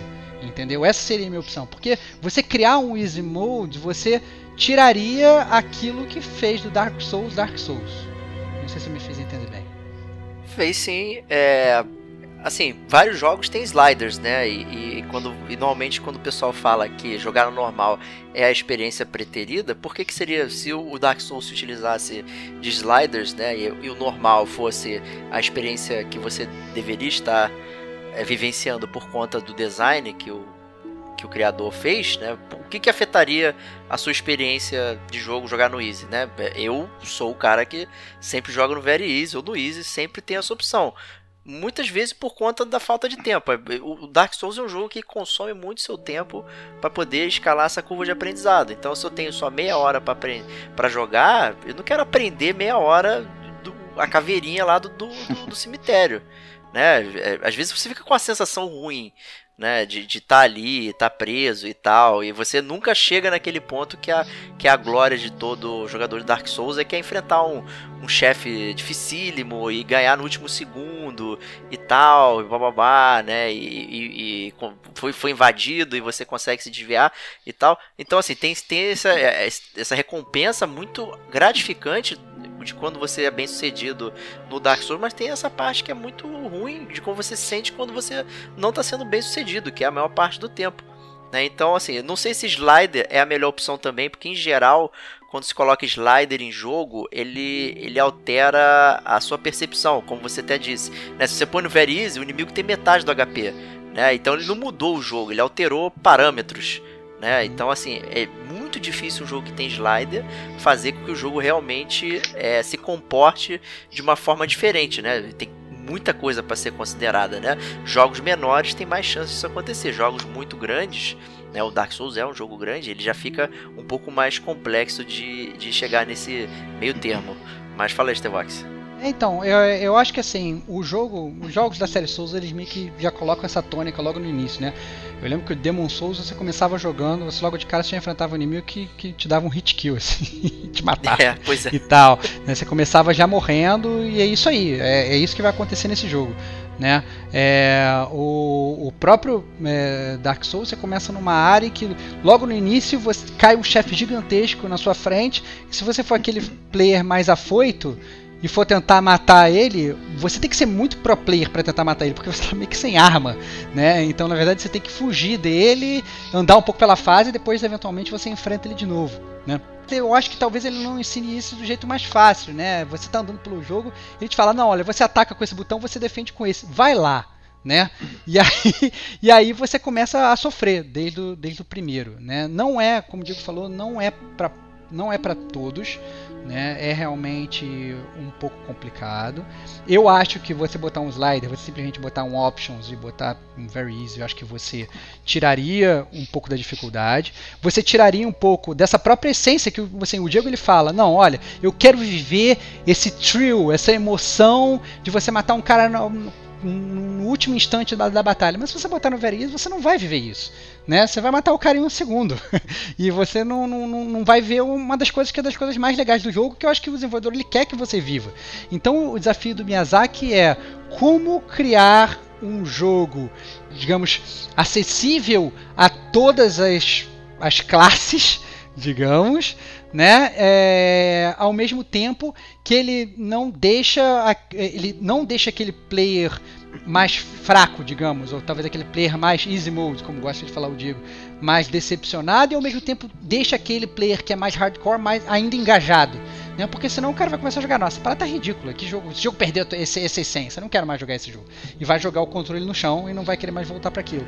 Então é uma balança bastante difícil de ser jogada e, e de ser balanceada. Então, eu acho uma balança muito difícil para você querer equilibrar. Assim, minha opinião, né, vai ser exceção, né? Nesse caso, eu acho que os jogos da From Software já têm uma marca registrada, né, de serem jogos muito desafiadores, você tem que investir tempo, é, você não vai ficar bom no jogo curtir o jogo, por exemplo, falando assim, ah, vou ligar meu Playstation, o Xbox ou PC e jogar 20 minutinhos. Não vai. Você vai ter que investir uma horinha, duas horas, assim, contínuas, para tirar o melhor do jogo e ir evoluindo. É, eu acho que, por exemplo, nos casos da From Software, por exemplo, Demon Souls, Dark Souls 1, 2, 3, Bloodborne, se você colocasse lá um modo lá Easy Mode ou modo facilitado, eu acho que você acabaria, vai com o atrativo da série, porque a série foi se formando, criando fãs, seguidores e legião, porque ele é diferenciado, ele é um jogo difícil que vai exigir. Não é o difícil implacável por ser quebrado, mas sim porque ao longo do tempo, os desenvolvedores e programadores foram criando um jogo para tirar um desafio bacana dos jogadores, né? Então, assim, no meu caso, eu ficaria muito decepcionado se amanhã ou depois, como recentemente a gente discutiu brevemente, tivesse Sekiro lá, atualização de hoje, modo easy. Acho que você perderia muito do jogo. Assim, nesse caso, eu sou bem radical. Eu acho que na série Souls e From Software não deve mexer com isso não. É uma marca, assim, um DNA da empresa aí que ela tem que sempre seguir. Que é isso que eu, como sendo fã, procuro nos jogos. O jogo difícil, que eu vou ter que investir em habilidade, estratégia e afins aí. Mas o, o que, que eu jogar no Easy afeta a sua experiência jogando o jogo normal? É, é, é a gente até debateu isso no PVT e tal, e esse é um argumento que para mim, cara, não não cola, sabe? É, em geral, a gente concorda bastante aqui do Game como a gente, mas esse eu bato de frente com o Serginho, que, cara, o jeito que eu experimento o jogo não tem nada a ver com, a sua experiência, ela não muda em nada. Né? E, e, como eu sempre falo, o Stevox sempre joga no mais difícil, eu sempre jogo no mais fácil. E a gente sempre consegue é, chegar numa conversa sobre aquele jogo, né? Mas parece que você é muito radical em cima do próprio Dark Souls. Mas, tipo, eu jogando no Verise não, não afeta em absolutamente nada a sua experiência, né? Talvez, inclusive as pessoas deveriam ficar decepcionadas quando aparece alguém jogando com Donkey Konga, lá o Bongo, daqui a pouco vai ter a Maraca do Samba de Amigo jogando vendado, né? Eu deveria ficar deprimido né? né o meu o Easy Mode sou eu que jogo normal. Né? Esse cara tá jogando com maracas, né? Então, assim, eu acho complicado, hein, Serginho, essa eu... sua afirmação. Entendo, mas acho complicada. Aí é um nível de habilidade, dedicação e vamos dizer assim, talvez isso é um certo nível de falha, que aí o jogador viu que, por exemplo, ah, dá para matar o Ornstein Smog de guitarra, né? E eu pô, sofro, morro umas 10 vezes para conseguir matá-los, ainda com ajuda. Isso vai da habilidade do cara, né? E do que, que ele aprendeu com o jogo, comportamento do inimigo, reação. E aí vai do tempo investido dele lá, né? Então, assim. Então, aí a habilidade dele é maior do que a sua, e a sua é menor. Né? Então você não consegue jogar com a maraca, né? Assim como eu não consigo mais ou menos jogar com aquele controle ali. E se, o, se o, o a rolagem tivesse um, um, frame a mais de invencibilidade, será que isso me ajudaria a jogar melhor? É, ou se tivesse um ponto a mais de destreza, então eu sempre rolasse mais rápido, isso afetaria você ou, ou facilitaria um pouco mais para que eu interasse mais no jogo? Né? Eu sempre um paralelo que eu uso é o Celeste, né? Porque ele não altera o jogo. Ele brinca com algumas mecânicas do jogo que você pode é, alterar e, e, ali ele torna o desafio mais, mais próximo de você, mais acessível. Né? Um, um, um exemplo até é o filho do, do Rafa aí, do amigo do Stevox, né? que, que ele, é, ele é mais criança e tal, não sei o que, então ele tem né, as dificuldades de ser criança né, ao jogar um jogo extremamente difícil, mas ele saiu muito satisfeito de experimentar aquele jogo de uma forma que, na verdade, o jogo não foi feito para ele. É um jogo de pixel perfect de plataforma. Não um jogo para criança jogar, mas o jogo ofereceu opções que ele pudesse é, customizar o jogo para para particularidade dele específica. E aí ele pôde aproveitar tão bem quanto alguém que, que faz o pixel perfect, né? Que pula no espinho, mas não encosta, né? Esse é o nível de coisa que você tem que fazer no jogo, né? Então assim, é, complicado. Eu acho assim, é, eu acho que nem, nem para um lado nem para o outro, né? Eu vou ficar, vou, vou balancear essa balança aí, né? É, porque o, o, Diego ele quer jogar o Dark Souls no Easy, matando todo mundo com a espada dele de, de faca quente, todo mundo que nem manteiga, ele vai fatiando todo mundo.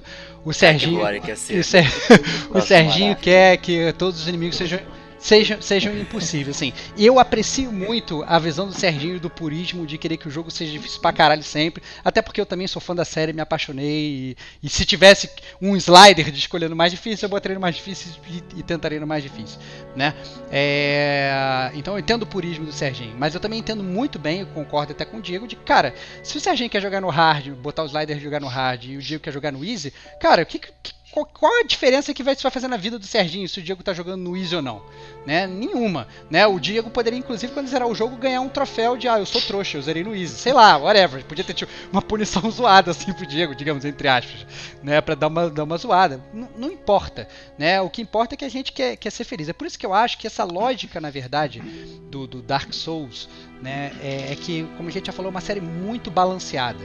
Né? O cara se esforçou para fazer um combate assim, realmente, eu, eu acho que é realmente o um combate perfeito. Né? Ele balanceia muito bem as coisas, tanto que você consegue zerar o jogo pelado com, com no, level 1, se você for bom o suficiente. Se você for ruim, você pode estar com o seu personagem pica das galáxias e não vai conseguir passar do primeiro inimigo. Né? Eu. O, o, é, o, que eu acho, o que eu acho, na verdade, o que tem que melhorar, deixa o jogo como está, com a dificuldade que está, mas talvez melhore essa curva de aprendizado, né? Faça com que esse início nem que você, por exemplo, você crie uma fase de tutorial opcional só pro Diego, entendeu? Fala, Diego, você quer ficar jogando aqui? Joga esse tutorial aqui por duas horas, ou por meia hora, ou por 10 minutos que seja, para você aprender. Né? Porque o Diego agora há pouco falou: ah, não, porque eu não tenho, sei lá, 3 horas para jogar um jogo, para ficar investindo meu tempo. Eu entendo, mas ao mesmo tempo, é, o Diego falou: ele investiu 80 horas, 90 horas para jogar o Persona. Né? Então, hora a gente arranja, porque os Persona, os combates são todos iguais, ou sei lá, a jogabilidade é diferente, a, a, a arquitetura do jogo é diferente. Escutem nosso podcast Persona 5, etc. Mas o, o, o, que eu, o, que eu, quero dizer assim, a estrutura, a estrutura do, do, do, jogo obviamente é toda diferente. Então talvez seja um. O Miyazaki ele tem que pensar num jeito só de de pelo menos essa barreira inicial, que o que eu acho que o, o, Dark Souls é aquele jogo que ele lida muito com a frustração do player, né? Se você é frustrado facilmente, você não vai conseguir passar dessa barreira inicial do jogo, porque você vai se frustrar com o jogo, porque você vai morrer realmente várias vezes, e isso vai fazer você largar o jogo, né? E talvez seja diferente, né? Talvez você possa deixar a frustração no mesmo nível, mas você cria, na verdade, stepping stones ali, na verdade, né, uns degraus pro, pro player ir subindo e aprendendo para ele poder lidar com aquela frustração melhor. Não deixe ele talvez tão frustrado no início, né? Mas ao mesmo tempo, eu acho que é, eu entendo o lado do Serginho. Você criar, na verdade, um, um, jeito de facilitar muito, você perde a essência que o cara quer te dar. Ele quer que você mate aquele chefe daquele último pentelho, porque o jogo ele é sobre isso. Ele é sobre isso, esse é o ponto. Entendeu? A essência do jogo é essa. Ele, ele tá querendo te jogar. Aquele negócio, ah não, você gosta de whisky? Aí você fala assim, não, não gosto de whisky. Pô, mas então me arranja um whisky level easy que tenha gosto de cereja? Não, brother, não é assim que funciona. Né? Se você quer tomar whisky, talvez você tenha que começar com bebidas mais fraquinhas, até você chegar no whisky, entendeu? Então eu acho que é, é, é é, é, complicado, mas eu fico entre os dois aí. Eu acho que talvez tem que ser realmente uma coisa mais ponderada. Então, para eu chegar no Dark Souls, eu tenho que jogar Lords of the Fallen primeiro. É isso aí, Surge, cara. Né? É isso aí, cara. Vai jogar The Surge, entendeu? Não, assim, eu acho que, eu acho que assim, o, o, o, o Miyazaki. Caralho, a desrecomendação virou um detonando agora aqui. Assim, eu acho, eu acho que o, o, o, o próprio Miyazaki, por exemplo, no Bloodborne, ele já fez um pouco diferente que esse início de jornada ele é muito mais tranquilo do que nos jogos da série Souls. Né? Até no jogo no Dark Souls 1, né, você tá, nasce lá na, passa do Undead Asylum, que é como se fosse uma, uma, uma fase, digamos, de tutorial, mas que é um tutorial muito mais difícil que o normal, né? Aí você vai pra, pra área de mundo aberto e aí, se você quiser, você pode entrar lá naquele, naquele cemitério que tá cheio de esqueletos que te né, que te destrói em um segundo. É, é meio complicado e você realmente tem que saber lidar com essa frustração. Então talvez seja o caso de talvez alongar um pouco esse tutorial, botar um tutorial opcional, uma fase para novato, para quem nunca jogou a série, né?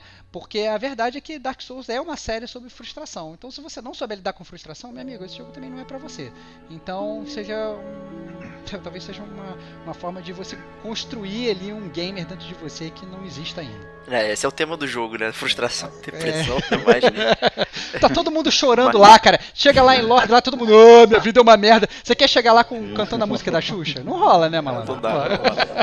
É, o que a gente pode dizer realmente é que o jogo ele é, ele é pensado, né? Muitos jogos que são difíceis, eles não são propositadamente, eles são porque, né, o, o designer lá cometeu erros cruciais, né, na hora de pensar o jogo, né?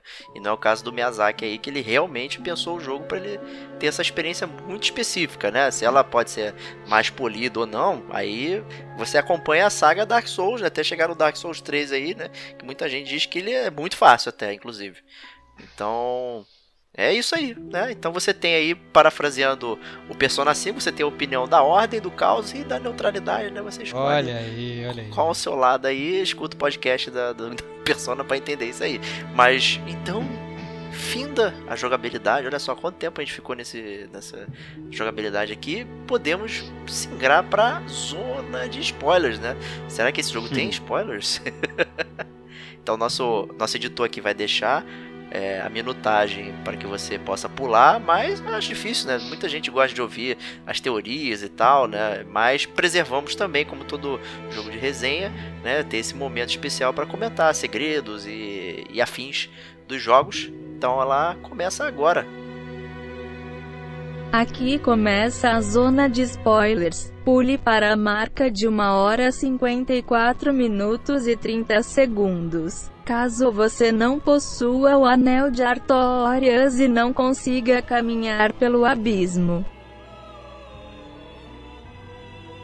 Aí eu já começo com um disclaimer é, eu, Diego, não joguei o jogo na sua totalidade aí, eu consegui meter umas 20 horas aí muito sofridas e deprimidas, né? Não consegui passar no Capra Demon, né? então aquele filho da puta lá me derrotou inúmeras vezes, então... Lutando com ele dentro de uma dos... cozinha, né, cara? É uma é, cozinha micro é. que você tem que enfrentar ele ali, cara, é complicado mesmo, cara. Complicadíssimo, né? Então, assim, eu não tive habilidade para passar, né? Não, infelizmente, é, não deu mas o que eu joguei eu fui muito feliz aí com o jogo e tal, mas não deu. Então os mestres aí, Serginho e, e Stevox que irão comandar a zona de spoilers aí com guiando toda essa experiência lendo itens aqui. Vamos lá. Primeiro item. É. Short Sword, vai lá. Não, assim, eu acho que é muito importante explicar a história do jogo. Né? É, a gente não falou, não entrou muito a fundo, porque na verdade a, a história do jogo é grande parte do, do gameplay, né? E você vai lendo e você vai descobrindo ao longo do jogo. Mas para entender a história do Dark Souls, a gente tem que se ater ao princípio básico do jogo. Né? É, e esse princípio básico ele é dito logo no início do jogo. Né? O fogo ele sempre se apaga, as chamas elas sempre se apagam. Né? Logo, a consequência natural disso, né, esse destino aí imutável, é que o mundo ele sempre vai retornar para essa era de trevas, não importa o que aconteça. Né? E para entender ainda mais o jogo, além desse princípio, você tem que entender a história que ocorre naquele mundo antes do seu personagem, digamos, surgir, antes de você começar a jogar, né? Porque à medida que você vai jogando, você vai aprendendo o que aconteceu ali. E é uma história super elaborada, digna dos é, melhores livros aí de capa e espada. Então o jogo ele conta, né, que no início o mundo ele se dividia em mundo superior e mundo inferior. Então assim, é, paciência um pouco eu conto um pouco da história, pode acabar sendo um, um pouco longa, né? né? Mas assim, o mundo ele então ele no início o mundo se dividia entre superior e inferior, né? Above and below. E na parte de cima, né, que era dominada pela neblina e tal, era a Terra dos Dragões, né, onde era um mundo imutável, né, nada mudava, nada vivia, nada morria, é, tudo estava ali naquele mundo. E existia o subterrâneo, e no subterrâneo nada existia. Então, no subterrâneo, né, surgiu o fogo, né, que, que segundo o prólogo do jogo, né, como o Diego gosta de falar aquela CG lá do início, né, esse fogo que surgiu no subterrâneo, ele criou uma disparidade nesse mundo onde não existia disparidade, né? Então criou o calor e o frio, a vida e a morte, a luz e a escuridão, né? Porque nem escuridão tinha no subterrâneo. Como é que você pode ter escuridão se você não tem luz, né? Era, era, era um nada que você tinha ali, né? E esse mesmo fogo ele deu vida a, a criaturas que tinham no subterrâneo, que passaram a ser conhecidos como os gigantes. E quatro gigantes se apoderaram dos poderes dessa chama primordial que surgiu lá. Então, é, foi o Nito, que ele simbolizava a morte, a bruxa de Isolith, que simbolizava a vida, o Lord Green, que simbolizava a luz, e o pigmeu furtivo, né, que é praticamente o Gollum do, do Dark Souls. Ou da tropa alfa, né, o é, é, exatamente, é o pigmeu da tropa alfa, né, que é o, o pygmy que eles falam, né, que é, ele simboliza as trevas, que é chamado por muitos também do humano primordial, né, como se fosse o primeiro ser humano. E, e o Gwyn, né, que o Lord Gwyn, que é o, o rapazinho lá que simbolizava a luz, ele liderando aí os seus cavaleiros prateados, ele declarou guerra contra esses dragões do mundo de cima e a, a toda essa parte superior do mundo, porque sabe como é que é, né? Essas séries de capa espada tem que ter guerra. Então, ele simplesmente ele pegou esse poder e resolveu declarar guerra, né? Só que os seis dragões eram imortais, né? E essa guerra o Gwyn ele viu que ele não ia vencer, né? O jogo acabou virando quando um dragão acabou traindo sua espécie, que foi o Sith, né, o Sem Escamas, né, digamos que ele era a ovelha negra dos dragões, e ele contou o ponto fraco dos dragões para o Gwyn, né, que as escamas, essas escamas elas davam essa imortalidade para os dragões e que os raios eram a sua fraqueza. Então o Gwyn ele atirando raios das suas mãos como se fosse, sei lá, Zeus. ele tirou a pele dos dragões, o Nito soltou né, suas pestes e suas maldições e tal, nas peles expostas dos dragões. A bruxa Jaisalit usou suas magias de fogo para queimar toda aquela terra e os dragões morreram, né? E então começou a Era do Fogo, né? Dominada pelo gigante e liderada pelo Lord Gwyn. Né? As cidades prosperaram naquela terra de Lordran, né? Foi fundada a capital, Anorlondo, onde o sol nunca se punha e tal, etc.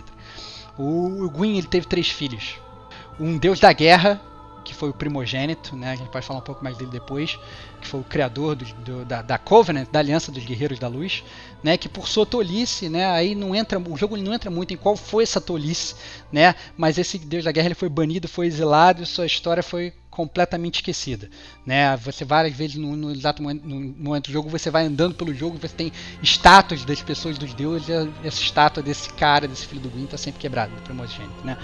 Você tem a Guinevere, que é a segunda filha dele, por sempre louvada. Ela também tem a sua Covenant, que é a Covenant da guarda da, guarda da princesa, né? A Princess Guard, são os guardiões da princesa. E você tem o Gwendolyn, né? nascido da lua, fraco, disforme, é, sei lá, aleijado. Né, na, na, sociedade machista e patriarcal lá do, do Dark Souls, ele é inclusive criado como uma filha e não como um filho. Né? A existência dele é sempre ocultada né? E a, a, Covenant dele, né? Que é a lâmina das luas negras, aquela que eu citei agora há pouco, né? Blade of the Dark Moons, ela tem essa missão de proteger essa até ilusão aí é, do dele, da existência dele, a ilusão de Anorlondo ser a cidade imponente que é, né? É, enquanto na verdade o Gwyn ele ia criando todo esse império, né, e criando tudo isso com os poderes da chama, né, o humano primordial, o, esse pigmeu do, da tropa alfa, é, ele cria a humanidade, né, que é inclusive um item do jogo, né, que é representada por uma chama negra. E essa humanidade nada mais é do que os próprios humanos também. A humanidade ela é, aquele, é aquela coisa que dá força para os humanos, é que alimenta a gente de desejos, de, sei lá, anseios, né, que faz a gente ter sentimentos bons e ruins, né? E essa humanidade, né, que é mais uma vez é uma como se fosse uma treva, né? ela no, no, jogo, né? Ela, ela vivendo dentro dos seres humanos, ela se retroalimenta. Ela cresce é, em cada um de nós, ela vai se multiplicando, né? E com essa humanidade se dividindo e se multiplicando, praticamente como uma mitose, assim, uma reprodução celular, né? Aos poucos, essa escuridão da humanidade ela vai ficando maior do que a luz do Gwyn. Né? Então lá no início também, quando a gente falava, quando falou lá que o fogo primordial ele criou a luz e a escuridão, ele puxa muito por essa vibe também.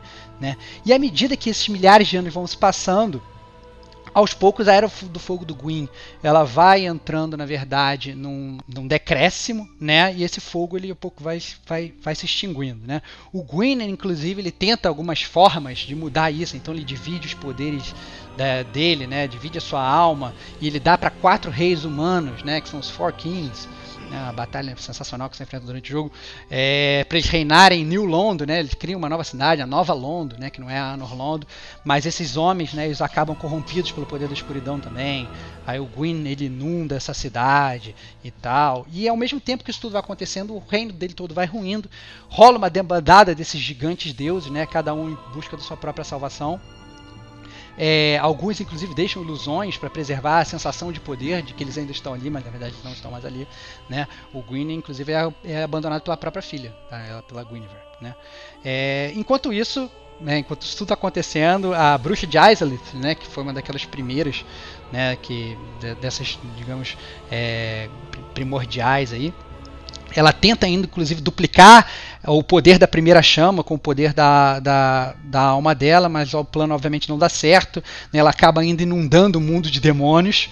Né? Então o Capra Demon que o, que o Diego citou, ele é, ele é um desses demônios né? que surgiram dali. Depois, inclusive, ele deixa de ser um boss, vira um inimigo normal, para surpresa de ah, todos. Ah, que legal, né? É, é muito Morri por inimigo normal. É. E, inclusive, na verdade, é legal até falar que essa é a origem dos Cavaleiros Negros do Gwyn, né? Porque eles nada mais são dos os Cavaleiros Prateados dele, que eles tentam adentrar a terra de Isolith para conter esses demônios, e eles voltam sem sucesso com essas armaduras carbonizadas e tal. Então, foi aí que surgem os Cavaleiros Negros do Gwyn também, né? Mas nessa altura do campeonato, o Gwyn ele já perdeu tudo né? Essa chama primordial ela já está se extinguindo, ela está perdendo força para a escuridão.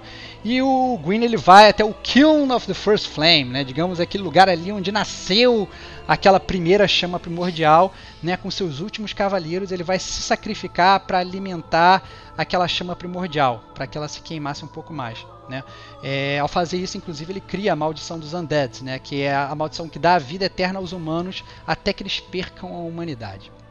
E, mas obviamente isso tudo ele está apenas lutando contra o inevitável, porque as trevas, né, como disse lá no início do jogo, elas estão inundando tudo. E é aí nesse momento em que você acorda, né, e você inicia a sua jornada, que pode ser na verdade uma jornada contra a escuridão, seguindo os passos do Green, aí o passo da luz, ou de aceitação da escuridão, né, que eventualmente vai consumir tudo. Essa é a história do Dark Souls, que você começa sem saber absolutamente nada do que está fazendo.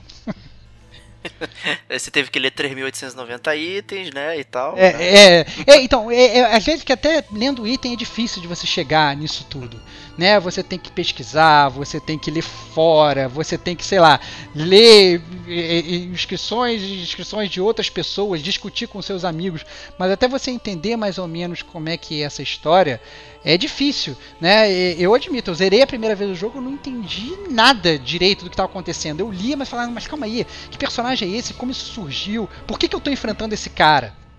Era difícil, né? Mas à medida que você vai prosseguindo o jogo, aí você vai entendendo mais daquilo que está acontecendo. Você vai, como o Serginho falou, você vai para o New Game Plus, você vai enfrentando é é, é, é, é, aqueles mesmos chefes de novo, você vai falando com os personagens que você deixou de falar na primeira playthrough e você vai, na verdade, acompanhando é, essa jornada desse mundo aí, vai entendendo tudo que aconteceu ali nesse plano de fundo. Dito isso, é, eu acho interessante, na verdade, a gente falar sobre os finais do jogo. Porque a gente tem dois finais, né, Serginho? É, o primeiro final, normalmente, é o que você vai fazer por, vamos dizer assim, é, naturalidade, né? Que é acender a fogueira. E o segundo final é aquele que você deixa a fogueira se apagar e deixa que o, a era da escuridão chegue e coisas novas provavelmente aconteça, né? Que seria a era dos humanos.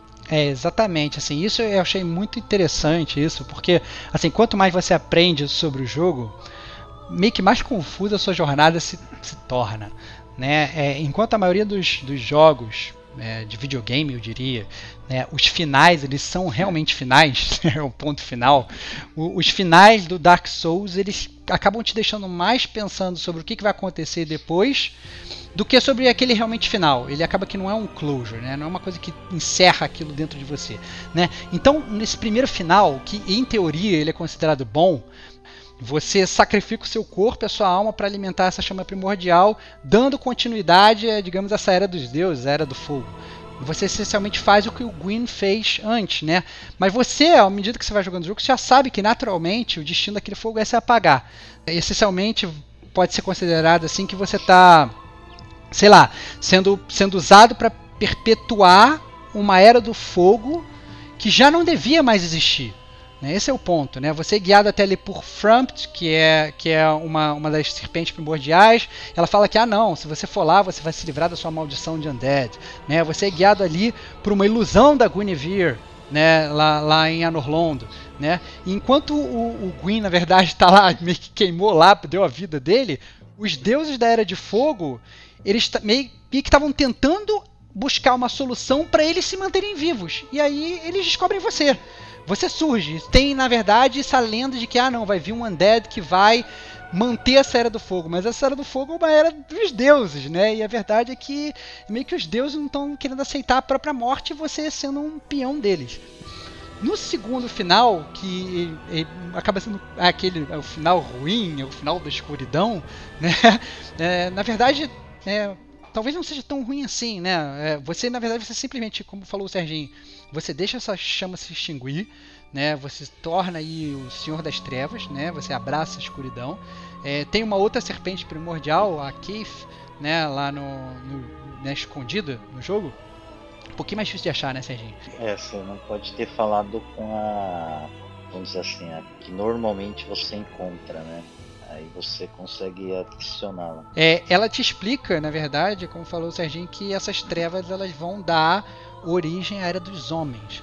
Né? Ela te explica que o Gwyn é aquele deus que ele não aceitava o ciclo da vida, ele não aceitava morrer, né? E que você tem que deixar o fogo morrer para dar início à era dos homens, né? Mas ao mesmo tempo, né, jogando o DLC do Artorias, você consegue conhecer um pouco mais sobre Ulasil, né, que é uma cidade humana que ela foi consumida pela escuridão e que lá também não ficou muito maneiro. Né? então, é, então assim, a verdade é que o jogo ele te deixa escolher por quem você vai ser manipulado, né? E, e, por onde você vai seguir. Né? Atrás da porta número 1 um, você tem, sei lá, o desígnio dos deuses, né? Ele mantém aquela ilusão de poder, ilusão de, de Anorlondo, pelo menos por um tempo, até que a escuridão, a escuridão venha. Atrás da porta número 2 você já abraça essa escuridão que é, assim, você já tem indício que ela pode não ser boa, mas você se torna o senhor dela, né? Mas você também não sabe se isso vai ser suficiente para você evitar que você mesmo seja corrompido por ela, né? E que o mundo seja corrompido por ela. E no final das contas você volta ao que diz a primeira frase do, do Dark Souls, né? Que uma hora esse, esse fogo ele vai se apagar e a escuridão vai consumir tudo. Né? Então, bem ou mal, os dois finais ele acaba sendo, né? O Serginho chegou a citar isso na abertura dele do cast quando ele foi se apresentar, né? Desse jogo que é um jogo cíclico, né? Que o fogo vem e o fogo se apaga, o fogo vem e o fogo se apaga, porque o jogo acaba sendo isso. Você no seu próprio New Game Plus, né? Você tem um metajogo que você está né, fazendo isso novamente, novamente, novamente, dessa chama surgindo, dessa chama se apagando. É muito, muito legal, muito bem bolado. Mas assim, o, o, acho que talvez é, a forma como ela é contada, essa história, por ela não ser tão usual, é, ela seja mais difícil de ser compreendida por todos. É, você não só tem que saber inglês, porque a história é toda em inglês, muitas vezes o inglês, sei lá, arcaico, shakespeariano, porque os caras ficam falando tal lá, ao invés de falar you. Isso. é zoado pra caralho, né? Se você não. não, não, não é, é difícil, na verdade, você entender. E mesmo quando você entende, você tem que ler todos os itens, você tem que juntar todas as peças. Eu estava conversando isso com o Diego, não sei se foi no privado, se foi no grupo e tal. Ele, alguém botou uma reportagem, não sei, que falou assim que, que o Miyazaki ele estava falando que, sei lá, mais da metade da equipe dele tinha terminado o jogo e não sabia sobre o que, que o jogo era o que é totalmente bizarro. né? Você, você, tô, tô, ajudando aqui a escrever um livro, mas não sei sobre o que, que é. Né? Tô fazendo aqui um programando, fazendo um programa de computador e não sei o que ele faz. Né? É estranho isso, né? Ele agiu como um verdadeiro patrão tradicional, né? Faz é, aí o comando. O, ocupando tudo, né? Então, assim, é. mas, mas talvez assim, o storytelling dele tenha sido, não sei se à frente do seu tempo, ou talvez de um tempo que nunca vai chegar a vir, né? A gente não tem muito como saber, mas a verdade é que é realmente um jogo muito difícil de ser é, de ser compreendido. É, e pior que tudo que você falou aí é bastante interessante e, e dá nem para dizer, ah, vou escolher dos males o menor, né? Dos males qual mal que eu quero, né? É, exatamente, exatamente. Assim, é. muitas vezes o pessoal fala assim, ah, o final da luz o final da, da, da, da, da escuridão, né? Eu vou querer a luz, eu vou querer as trevas. Né? A gente fala, não, o da luz é o bom e o das trevas é o ruim. É. Mas, mas não é assim que funciona o jogo. Né? Isso é muito legal quando você passa a perceber né? E eu só fui perceber isso realmente no meu segundo playthrough, enquanto eu pesquisava sobre o jogo, e eu entendi, eu falava com os personagens e tal. Caraca, eu não falei com esse personagem, nossa, esse personagem existia e tal. E, e aí você vai conhecendo mais o jogo, né? E isso que eu acho que faz também o jogo tão robusto, né? São esses personagens acessórios. Um dos personagens acessórios que, né, talvez o personagem acessório mais famoso de toda a série Dark Souls é o Soler, né? O Soler, ele é o, o personagem da, da, da, Covenant do, do, do da Guerreiros da dos Luz. Guerreiros da Luz. Boa, boa, Serginho. É, é, da Covenant dos Guerreiros da Luz, né? E você encontra ele logo no início do jogo, ele te ensina como é que vai ser o, o, o PVE do jogo, o co-op do jogo e tal. Vai te ensinar como é que você vai se movimentar para ir, né? E ele vem com um discurso muito interessante. Ele fala assim: "Não, eu sou undead como você, né? Eu escapei do asilo como você escapou. Eu estou nessa busca de ser o undead da profecia, assim como você. Eu estou buscando o meu próprio sol." Mas aí você andando, na verdade, você explorando o jogo e prestando atenção no cenário, você quando está olhando essas estátuas, você eventualmente você consegue, quando você chega lá perto do altar, lá onde você inclusive você consegue entrar para essa Covenant, você consegue achar uma estátua que não está quebrada, né? Que é uma estátua de uma mulher carregando um filho e nessa estátua essa criança ela está segurando uma espada do sol, que é a mesma espada que o Soler carrega, né? Então, essencialmente o jogo ele dá a entender, né, que o Soler ele era o filho do Gwyn, né? ele era aquele deus da guerra e ele escolheu se tornar um undead, né? ele foi realmente exilado, e ele escolheu se tornar um undead para ser, se tornar aí o escolhido dessa profecia. Não sei se, sei lá, para sei lá, pra fazer um attunement lá dos seus pecados, né? É, é, não, não sei se, se, o que, que ele foi que ele foi fazer, se ele queria perdão ou porque o jogo realmente não entra fundo, deixa aí realmente para você tentar especular, né? O próprio fato de ele ser o filho ou não também é algo super, né, é, etéreo no jogo, não é dito em momento algum, mas dá a entender aí que ele tá atrás também da chama primordial e para seguir os passos, os passos dele, né? E no final ele morre louco, né? Ele, ele encontra um enfrenta um inimigo do jogo que meio que faz como se fosse o, o bicho do Alien, né? Do filme Alien, da, da Ripley, né? É, pode ter esse desfecho, né? É, é, então, o desfecho tradicional, digamos, né, Serginho? O desfecho tradicional. Se você não entrar na Covenant lá da depois de matar chefe metade de aranha, né? Quileg, Uhum. dá pra você salvá-lo. É. Né? Aí se não. É, o, o final do, do Soler tradicional, na verdade, digamos, o final canon, sei lá, o final default dele, né? É esse, né? Você acaba encontrando com ele louco e você mesmo tem que matar ele, né? Ele não conseguiu. Mas como o Serginho falou, você, na verdade, no seu segundo playthrough, o terceiro ou o quarto e tal, você consegue achar formas de você salvar ele e ele, inclusive, te ajuda na batalha final. É super emocionante e tal. Naquele ponto, o que que eu não entendi, o que que eu deixei de fazer número mil, É. ver o que que eu vou arrumar.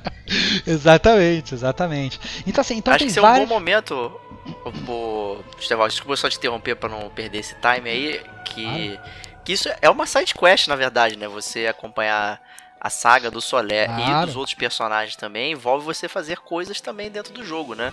Como se fosse uma side quest.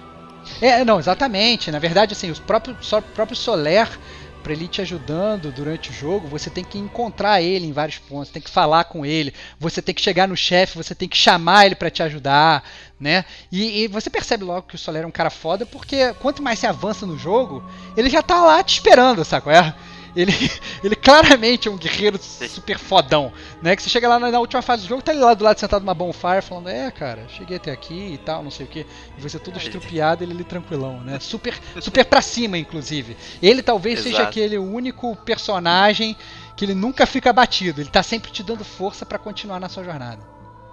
É interessante isso. É...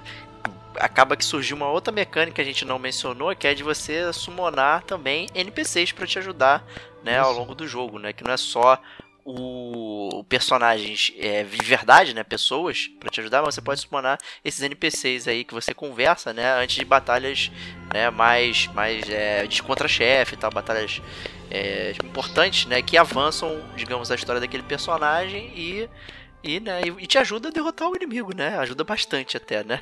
Então é, é interessante. É, exatamente. Assim, Fala. quem nunca derrotou o Onistin Smerv e Smog, né, pela primeira vez com a ajuda do Soler, É né? óbvio, é o fundamentalíssimo pra te ajudar no- no- nessa batalha lá em Anor Londo, né?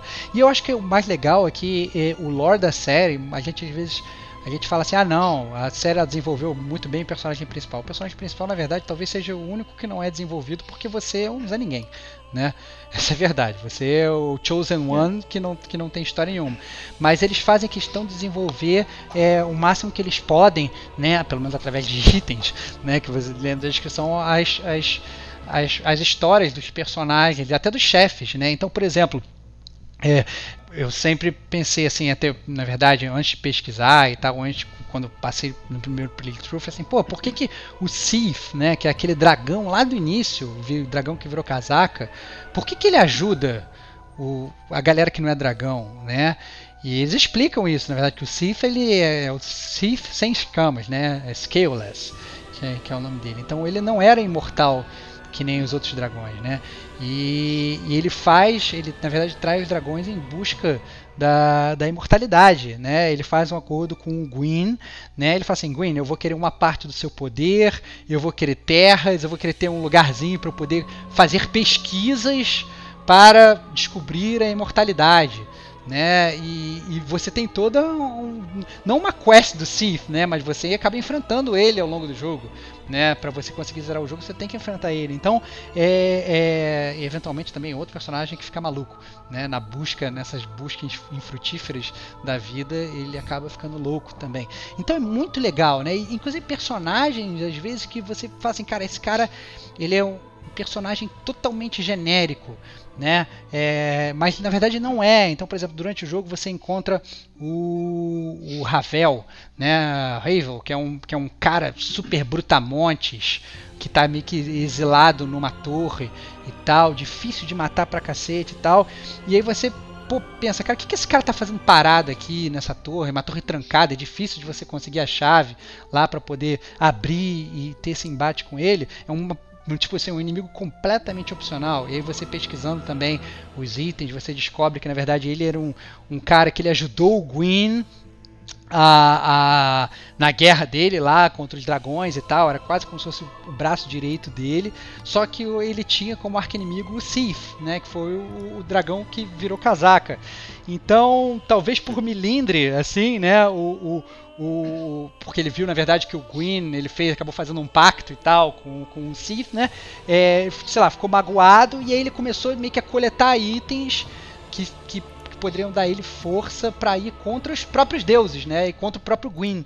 E aí ele foi meio que exilado ali pelo Gwyn. E aí não dá, ele não entra muito no mérito por que, que o Gwyn exilou ele. Ah, foi só tipo uma punição desse. Queria poupá-lo. É, eu queria poupá-lo, eu queria se apoderar dessas pesquisas dele. Então assim, o jogo ele acaba sendo na verdade muito muito etéreo nesse sentido e ele dá muita margem para discussão. Isso é que eu acho que é o mais legal do Dark Souls, né? Ele ele cria um universo, ele cria personagens que você tem que estudar sobre eles para você entender né? Que às vezes você andando ali, você fala assim, ah, não, matei aquele cara que era difícil, aquele cara pesadão lá. Mas aquele cara ele tem uma história. Se você entrar e discutir ali, você pesquisar, você consegue é, é, é, descobrir isso tudo. Isso é muito, muito, muito legal. Então isso aí para zona de spoilers. Espero que tenham sobrevivido aí e tal, e acompanhado toda essa narrativa interessante aí. Eu tô bastante surpreso aqui. Eu já ouvi o Stevox também comentando isso várias mas nunca me canso porque a, a, a, o contexto, a história é bastante interessante. É, é muito legal ver de onde é que surge tanta coisa dentro do jogo que não tem nenhum tipo de exposição, né? Então é sensacional. Mas então vamos às notas para Dark Souls 1. E queria começar aí com o Serginho Makihara.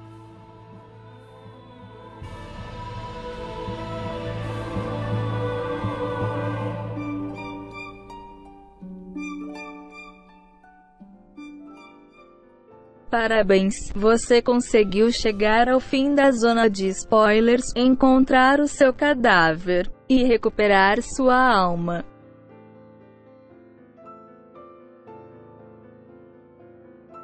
Bom, para esse jogo daí, que para mim é um dos top 10 assim que eu já joguei até hoje, é, não poderia dar nota baixa não, né? Ele apresenta um combate muito bom, você tem várias possibilidades de criar teu personagem, suas builds, equipamentos, é, o cenário influencia bastante, por exemplo, se você está num corredor estreito e tentar dar uma machadada na horizontal, você tem que tomar cuidado para esse machado aí não bater na parede, você ficar vulnerável.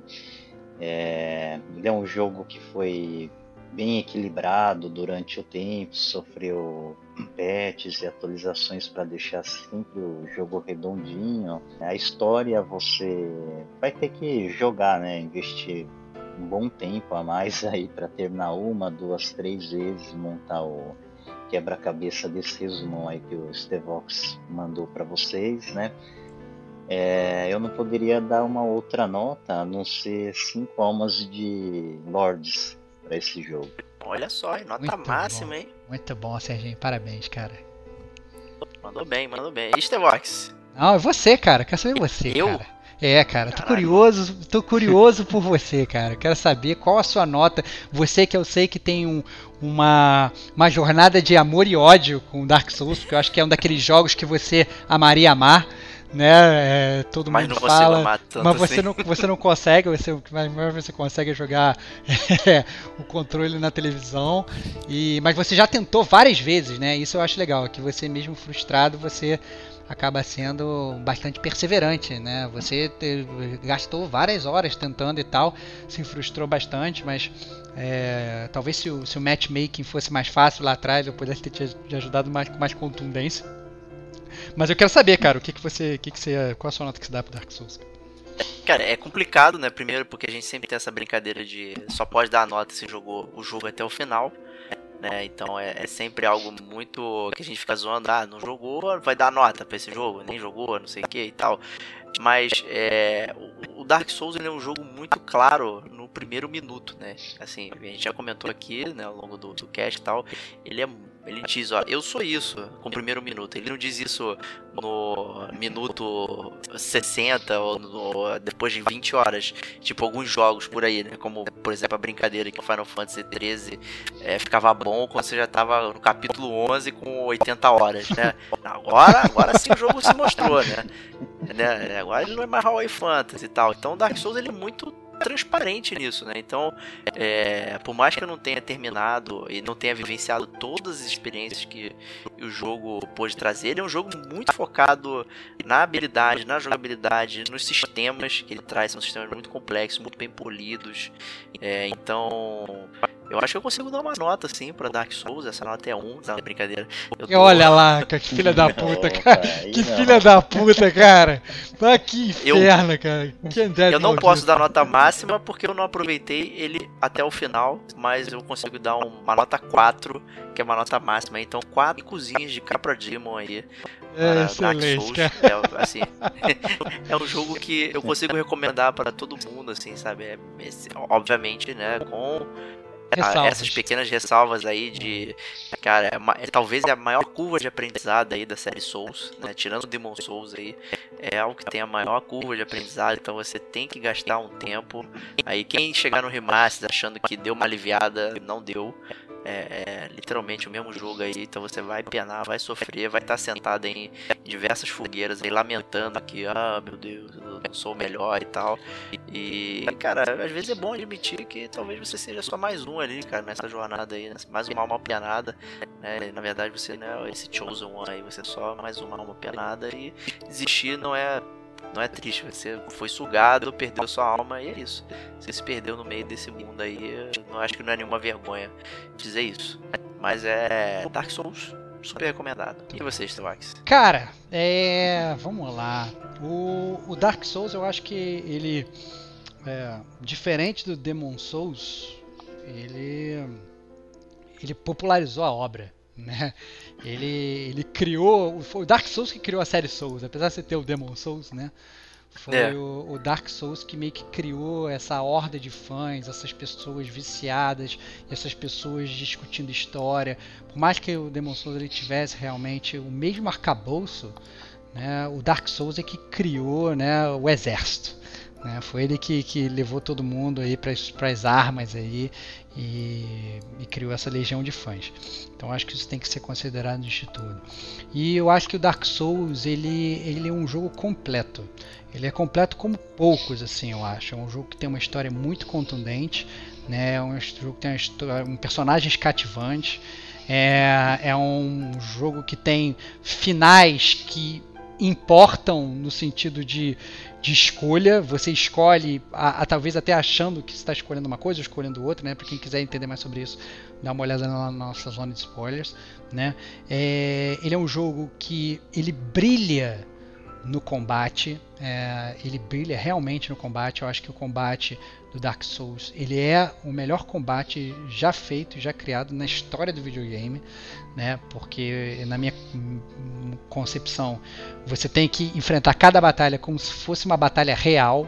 Então se, o, se, um, se aquele videogame ele está na verdade criando uma batalha de espada ali tá, e está querendo fazer aquela batalha o mais real possível, eu acho que aquilo é o mais real possível que você pode chegar. Você tem que prestar atenção no seu fôlego, você tem que prestar atenção na arma que você está usando, você tem que prestar atenção na sua defesa, você tem que prestar atenção em tudo. Né? Você não pode subestimar o seu inimigo, você tem que ter consciência dos, da, da, dos seus pontos fracos, dos seus pontos fortes, saber como explorar isso. Então eu acho que o combate é onde a série brilha e você enfrentar é, do inimigo mais bunda até o chefe mais difícil, é uma satisfação muito grande. E quando você realmente tem essa sensação de que você conseguiu matar aquele chefe é, pavoroso que você tinha morrido 20 vezes, você levanta gritando na frente da televisão, entendeu? Isso é algo que pouquíssimos, para não dizer nenhum, jogo consegue fazer.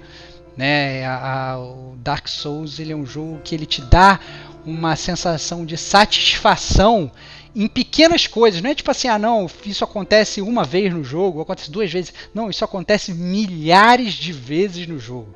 Né? Milhares de vezes, às vezes com um inimigo que é normal. Sabe? Puta que pariu, vou passar por esse corredor aqui, tem esse inimigo chato. Né? Isso acontece várias vezes no jogo. Né? É muito legal isso. Então é um jogo que tem uma, uma, uma, história boa, ele tem um combate que carrega o jogo nas costas.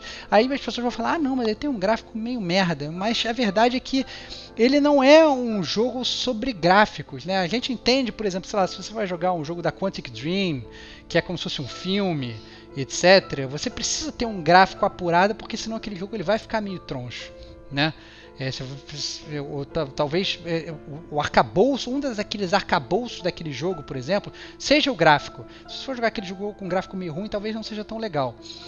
O, o gráfico, eu, apesar de ser um jogo hum, polido até, é, ele não é um jogo que você vai olhar para ele e falar assim, nossa, que gráfico maravilhoso, esse cara parece real, né? O Diego e o Serginho estavam falando lá no início do cast que você ficava, sei lá, construindo um alien no início né? Que o seu personagem era tudo troncho. É. Né? É, é, e realmente é, e você fica, sei lá, quando, quando você tá é, undead, quando você tá né, zumbi, você fica horrível, mas quando você tá vivo, você também meio que continua horrível, né? Você, você é um personagem meio, meio zoado, não é um gráfico bom, mas é um jogo que ele mostra, na verdade, que é, você não precisa se apoiar muito nisso para sobreviver. A música que a gente não citou também aqui é espetacular, a música dos chefes é espetacular, te deixa, na verdade, muito afim de jogar e de vencer. A parte do multiplayer de co-op é espetacular também, você poder entrar e ajudar os outros, você invadir os outros para acabar com a vida dos outros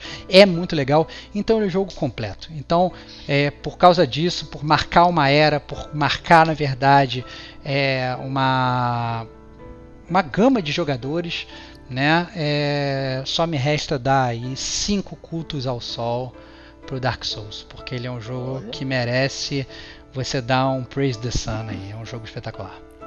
Parabéns aí ao Dark Souls, né? Levando nota máxima de todos, né? Levando em consideração a minha própria nota máxima, que não é a nota máxima da.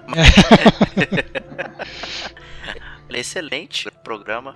É, mais um daqueles que saíram do fundo do baú do Gamer com a gente, prometidos desde a concepção do podcast, né? E agora vindo a fruição quatro anos depois, não tem problema. É, estamos aqui, talvez mais experientes e, e depois de tanto apanharmos também e voltarmos, a gente conseguiu aqui fazer esse podcast que eu acho que só ficou bom porque foi agora. Com certeza. Então essa é a mensagem da Dark Souls aí. E a mensagem do Gamer com a gente. Muito obrigado, Serginho, por participar aí e, e trazer um pouquinho da sua alma para o nosso podcast. Obrigado pelo convite mais uma vez.